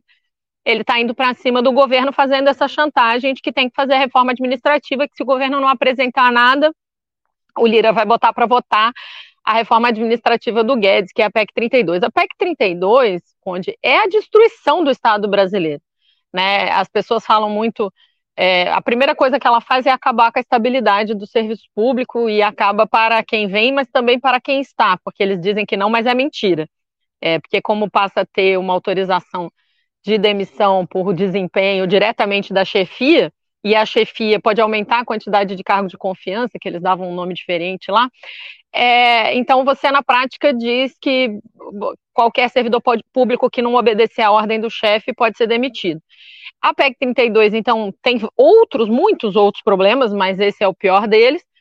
E aí o governo está respondendo, e a gente teve movimentações essa semana aí do governo dizendo que o governo vai responder é, à necessidade, entre muitas aspas, né? Porque essa é uma necessidade dos neoliberais, dos super ricos, dos banqueiros, não é a necessidade do povo brasileiro. Mas vai responder essa necessidade de reforma administrativa com uma proposta. Tem algumas vantagens. A primeira é que o governo diz que não vai apresentar emenda constitucional, o que significa que não tem como acabar com a estabilidade, porque a estabilidade é, essa proteção do povo. E aí, só para as pessoas entenderem, se não tivesse estabilidade no serviço público, não tinha escândalo de joias, porque não ia ter um servidor da Receita Federal que ia ter impedido o, governo, o, o Bolsonaro de ficar com as joias, não ia ter é, CPI da Covid que tinha que pegou o Bolsonaro tentando. Tem um ser vivo andando na minha mão. Esse negócio de andar na natureza é assim, né? Tá andando na sua mão? Um ser vivo. Eu não um sei que bicho vivo. é. Mostra o é. ser vivo pra gente. É um besourinho? Acho que agora. Não, agora ele caiu. Era um. Uma joaninha? É, tipo, ó, eu não sei se dá pra ver. Oh, dá pra ver? que bonitinho. Um ser vivo andando em mim. mas enfim, esse negócio da natureza, adoro a natureza. Mas então, mas eles. Então não teria tido, por exemplo, a denúncia de que o Bolsonaro estava tentando superfaturar a compra de vacina. É, não teria é, vários processos, o próprio Bolsonaro não teria sido multado por estar fez, fazendo pesca ilegal no IBAMA, porque se você não tem estabilidade, o servidor público não tem garantia de que ele pode exercer o serviço dele, é, que é cumprir a lei e fornecer o serviço ao povo e não obedecer ao chefe do momento, que pode ter sido colocado pelo governo do momento e que pode ter interesses muito diversos, né? Você pegar as próprias denúncias contra o Salles, que estava ali atuando para poder ter desvio de madeira é, extraída ilegalmente da Amazônia e por aí vai. Tudo isso passou por servidores públicos. A gente tem o Bruno Pereira, que foi um servidor público que morreu, foi assassinado, esquartejado, tentando fazer a sua função pública, que era defender os povos originários que não tinham contato com é, a, a, a civilização capitalista, se é que eu posso chamar isso de civilização.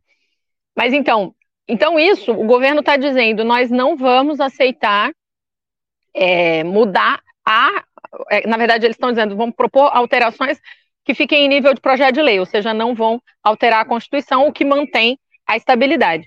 Mas nós temos uma preocupação como servidores públicos que defendem não só o serviço público, mas os direitos que só podem acontecer na prática se tiver servidor público para executar, é uma preocupação muito grande, porque esse Congresso é muito regressivo, ele tem uma ultra representação dos homens brancos ricos, exploradores, agronegócio, neoliberais, banqueiros, que têm interesse em privatizar o Estado, que querem se apropriar é, do, do, do, patrimônio público, como estão fazendo com Petrobras, Eletrobras, mineração, e com se apropriar também para passar a mercadorizar ou mercantilizar o, o direito à saúde, à educação e lucrar com isso. Então a gente tem preocupação porque qualquer porta que abrir para esse povo discutir tende a ser regressiva. O governo fez reunião, teve uma reunião da Esther Dueck com a Simone Tebet, o Rui Costa, e na verdade foi com a Miriam Belchior e o Haddad para discutir. Eles estão discutindo um projeto de lei é, que põe o teto sendo teto mesmo, ou seja, limita quais é, direitos ou benefícios alguns pouquíssimos servidores têm que ganham muito acima do teto, como juízes, procuradores, é, e, e, esse é um, é um projeto de lei que, por exemplo, nós, servidores públicos, não temos nada contra ele, pelo contrário. É, realmente há uma pequeníssima, 0,2% de elite no serviço público que ganha de maneira exorbitante, mas a gente tem preocupação de abrir essa porta. E aí vamos estar tá organizando, vai ter semana que vem uma plenária do Fonasef em que a gente vai discutir formas de organização para resistir contra a PEC 32. Mas todos e todas servidores públicos do Brasil tem que ficar preocupado, porque a gente não pode deixar passar a reforma administrativa de interesse dos banqueiros, porque ele vai retirar direitos do povo e fragilizar ainda mais as nossas, condições de trabalho. E essa é a nossa preocupação. A questão ali, eh, o Lira está chantageando, como sempre, né? O governo, né? E, e, mesmo depois dessa reforma, ô Elenira, parece que depois que o Lula anunciou a reforma, o PP e os republicanos ficaram mais indóceis ainda, uma coisa estranha. Quer dizer, não, vai querer mais ainda. Quer dizer, então era melhor não fazer nada, reforma nenhuma. Esse é, esse é o problema quando a gente segue a chantagem, é que se você tem o um mecanismo de chantagem, ele não cessa quando você paga aquela exigência, né? Nunca cessa. Nunca cessa. É, nunca cessa. Eles sempre vão dizer que querem mais, que não é suficiente, que isso ainda não é suficiente. O Lênio estava falando aí da coisa do semipresidencialismo, e no fim é isso: você tem uma estrutura organizacional da distribuição de poder que era para ser de peso e contrapeso e virou de chantagem do Congresso em relação ao governo e à população. E isso é que é terrível de lidar, né? Porque eles sempre vão poder continuar dizendo: ah, então a gente aceita se tiver um ministério. Aí você dá um ministério e falam: não, mas ainda não foi suficiente, não foi, não foi bem o ministério que eu queria. É, ou mesmo que tenha sido exatamente o que eu queria, não foi bem nas condições que eu queria, você, né? E assim vai seguir, por isso que a gente tem que organizar a resistência popular a esse poder aí. E o Lula, com a experiência que ele tem, uh, se submetendo a esse processo, o que, que você pode dizer para a gente sobre isso? Olha, é, gente, a gente precisa entender que a, o, o Stedley que explica, né, que a, a negociação é assinar a súmula do jogo. O jogo é a correlação de forças na sociedade. Então, o Lula, ele faz o que ele pode com o que ele tem, né? E aí, é... e ele é uma figura central, e ele é um gênio, e ele é maravilhoso, mas ele não faz mágica, ele não altera a correlação de forças na sociedade. E ele erra também. Ontem, anteontem, eu estava lembrando que a, em janeiro de 2018 eu escrevi um texto, fui massacrada, todo mundo ficou com ódio de mim, que se chama Lula vale a luta, mas não salva sendo sincero, em parte eu estava errada. Ele salvou um bocado de coisa.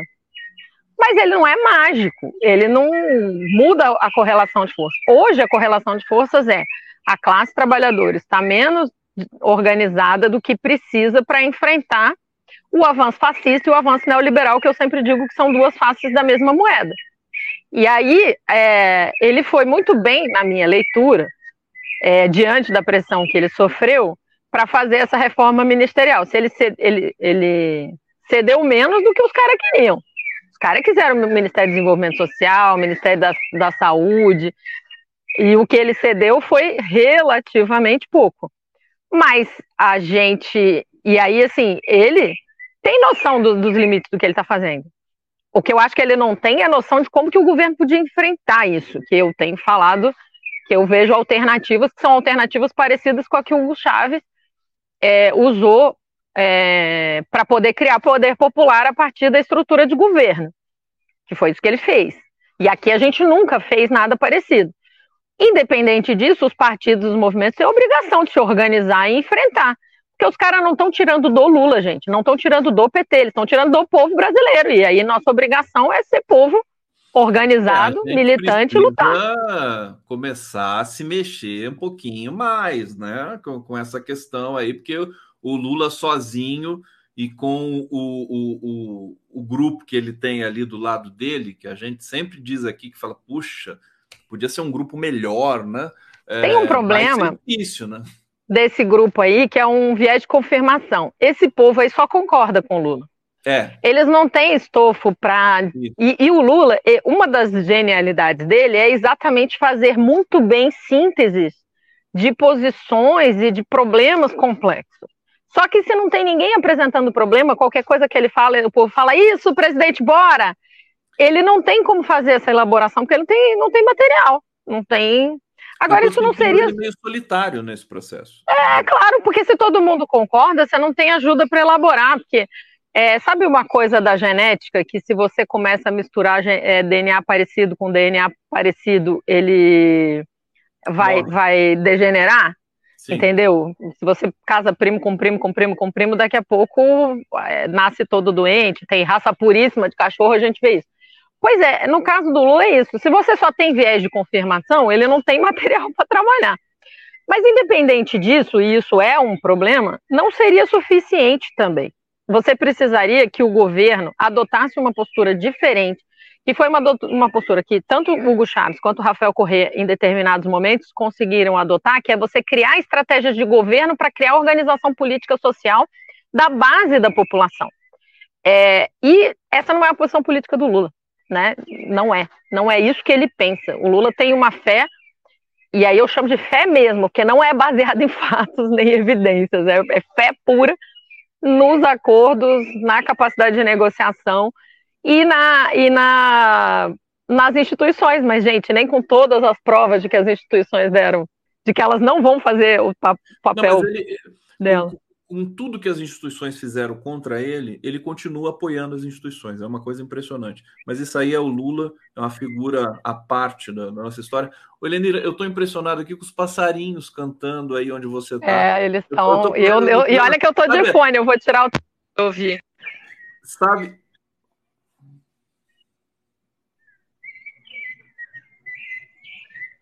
Tá vendo? Muito alto, eles estão cantando aqui, é uma beleza. Não sei.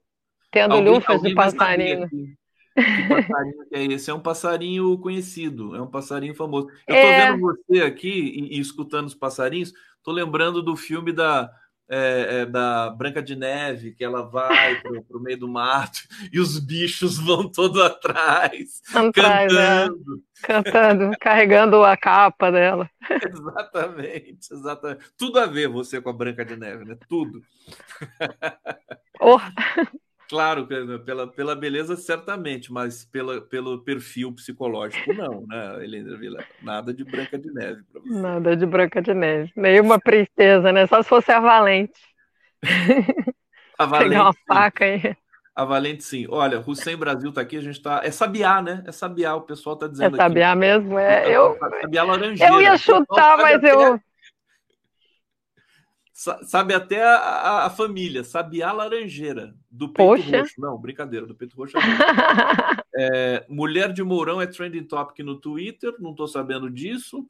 É, Luciana Gatti, queridíssima pesquisadora aqui, master do Brasil, concordo com a Helenira. Quanto aos super salários, a questão da estabilidade também é super importante. Graças à nossa estabilidade, sobrevivemos à semi-ditadura que vivemos com Bolsonaro. É, o que, que sobrou de Estado sobrou porque os servidores e as servidoras públicas a gente se agarrou ali e ficou tentando Sim. salvar ICMBio, universidade, Sim. instituto, é, hospital, vacinação. É. Não conseguiu destruir todo o país. Rochelle Silva, hoje na saúde estamos passando dificuldades de executar políticas públicas de segurança do paciente pela falta de servidores públicos efetivos. Bom, tem concurso chegando aí. Helenira, para terminar, temos dois minutinhos aqui para você falar um pouco da aprovação do Desenrola e, e, o teto de juros no crédito rotativo. O que, que você então, tem a dizer? Então, o Lênio estava falando que está apostando dinheiro no, do crédito rotativo na, na delação do CID. É, eu acho que foi um passo importante as duas coisas serem aprovadas. O desenrola, ele foi aprovado na Câmara como um projeto de lei relatado pelo deputado Alencar Santana do PT de São Paulo. Ele já era o relator da MP, eles juntaram tudo no PL e, e é tocar a política de desendividamento do, dos brasileiros e brasileiras que estão no CAD único, com preferência de negociação de dívidas pequenas de até 5 mil, mas esse, a gente precisa lembrar que no Brasil, bom pagador é só o pobre, né? E só que ele estava submetido a taxas de juros muito absurdas, que o Desenrola consegue impor uma, uma posição política para reduzir e permitir que as pessoas tenham condição de pagar essas suas dívidas. Mas eu acho que o passo importante foi a limitação dos juros no crédito rotativo a só 100% ao ano. só porque, sem, apesar de parecer 100% ao ano uma dívida completamente é, um juro completamente inaceitável, a gente tinha crédito rotativo que cobrava 450, 600, até 1000% ao ano de juro, o que significa que nenhum agiota desses que a gente vê em filme conseguia cobrar mais juro do que o crédito rotativo cobrava dos brasileiros e das brasileiras. Isso é uma vitória, porque a gente come precisa começar a impor derrotas ao pior, ao mais fascista, mais neoliberal, mais extorsivo campo da, da organização social brasileira, que são os banqueiros. Eles são criminosos, assassinos, terroristas, assaltantes, né? Eles literalmente matam as pessoas para poder manter mais zeros no, no, na lista de patrimônio e aumentar a sua posição na lista da Forbes. E eu digo isso porque a vida deles não muda, né? Não tem, se você tem um, um 500 milhões, 1 bilhão, 10 bilhões, a qualidade de vida que você consegue ter, a não ser que você resolva em algum momento comprar a passagem para dar um passeio no espaço, é, o resto todo não muda, né? Você não, não dá para comprar relógio mais caro, mais, mais helicóptero, ficar em hotel melhor. E aí, ou seja, isso não faz girar a economia, só acumula, extrai da economia e impor qualquer derrota a esse campo é sempre importante. E é muito difícil. Mas eu acho que passar no regime de urgência, quase por unanimidade, só o novo votou contra, é, indicou, né? Deu indicação de votar contra, teve uns, uns outros votos ali, pouquinhos, mas para restringir de alguma maneira é, o poder dessas pessoas. Então, amém. Vamos ver como é que vai ser a aprovação no Senado. Deve ser mais tranquila do que na Câmara. Então, a gente começa a impor. Agora, a proposta das, da auditoria da dando dívida é que a gente restrinja qualquer empréstimo de qualquer natureza a uma taxa de 2% de juro ao mês, que é muito menor do que essa. E eu acho que é, é ali que a gente tem que mirar, mas de qualquer jeito é um avanço no Congresso. Parabéns ao Alencar e a quem conseguiu costurar isso aí, porque diminui um pouco a agiotagem do sistema bancário brasileiro. Que sempre foi uma vergonha, uma máfia, né? É, terminamos com uma, conseguimos terminar com uma notícia boa aqui, minha querida né? Elenira Vilela. Olha, para terminar, os últimos comentários aqui, Hussein Brasil. Elenira, precisamos de um webinar com o Renato Freitas para estimular e treinar jovens. Precisamos de milhares de Renatos em 24, é, para termos o Congresso em 26 e 30 é, Hussein Brasil, Marielle representa o fim do cabresto na favela, e ele ainda diz aqui: mamatas de parentes de oficiais das Forças Armadas, surpre surpresa. Gente, chegamos ao fim aqui do nosso giro especial intenso nesse neste dia 8 de setembro. Helenira, brigadíssimo. É, aproveite aí esse lugar lindo que você está. E semana que vem você volta para cá. Semana que vem você vai voltar na terça ou na sexta? É uma bela pergunta isso. Na ainda sexta. Na sexta, na sexta. Na sexta ainda? Sexta, eu vou ter que dar aula. Fica gostou da sexta, a Helenira. Então tá bom, é ela que manda aqui, eu só obedeço. Gente, um beijo para vocês, bom fim de semana. É, saudações democráticas a todos. A gente volta com o Giro das Onze na segunda-feira, é, na semana que vem. Ó, bom final de semana, boas lutas.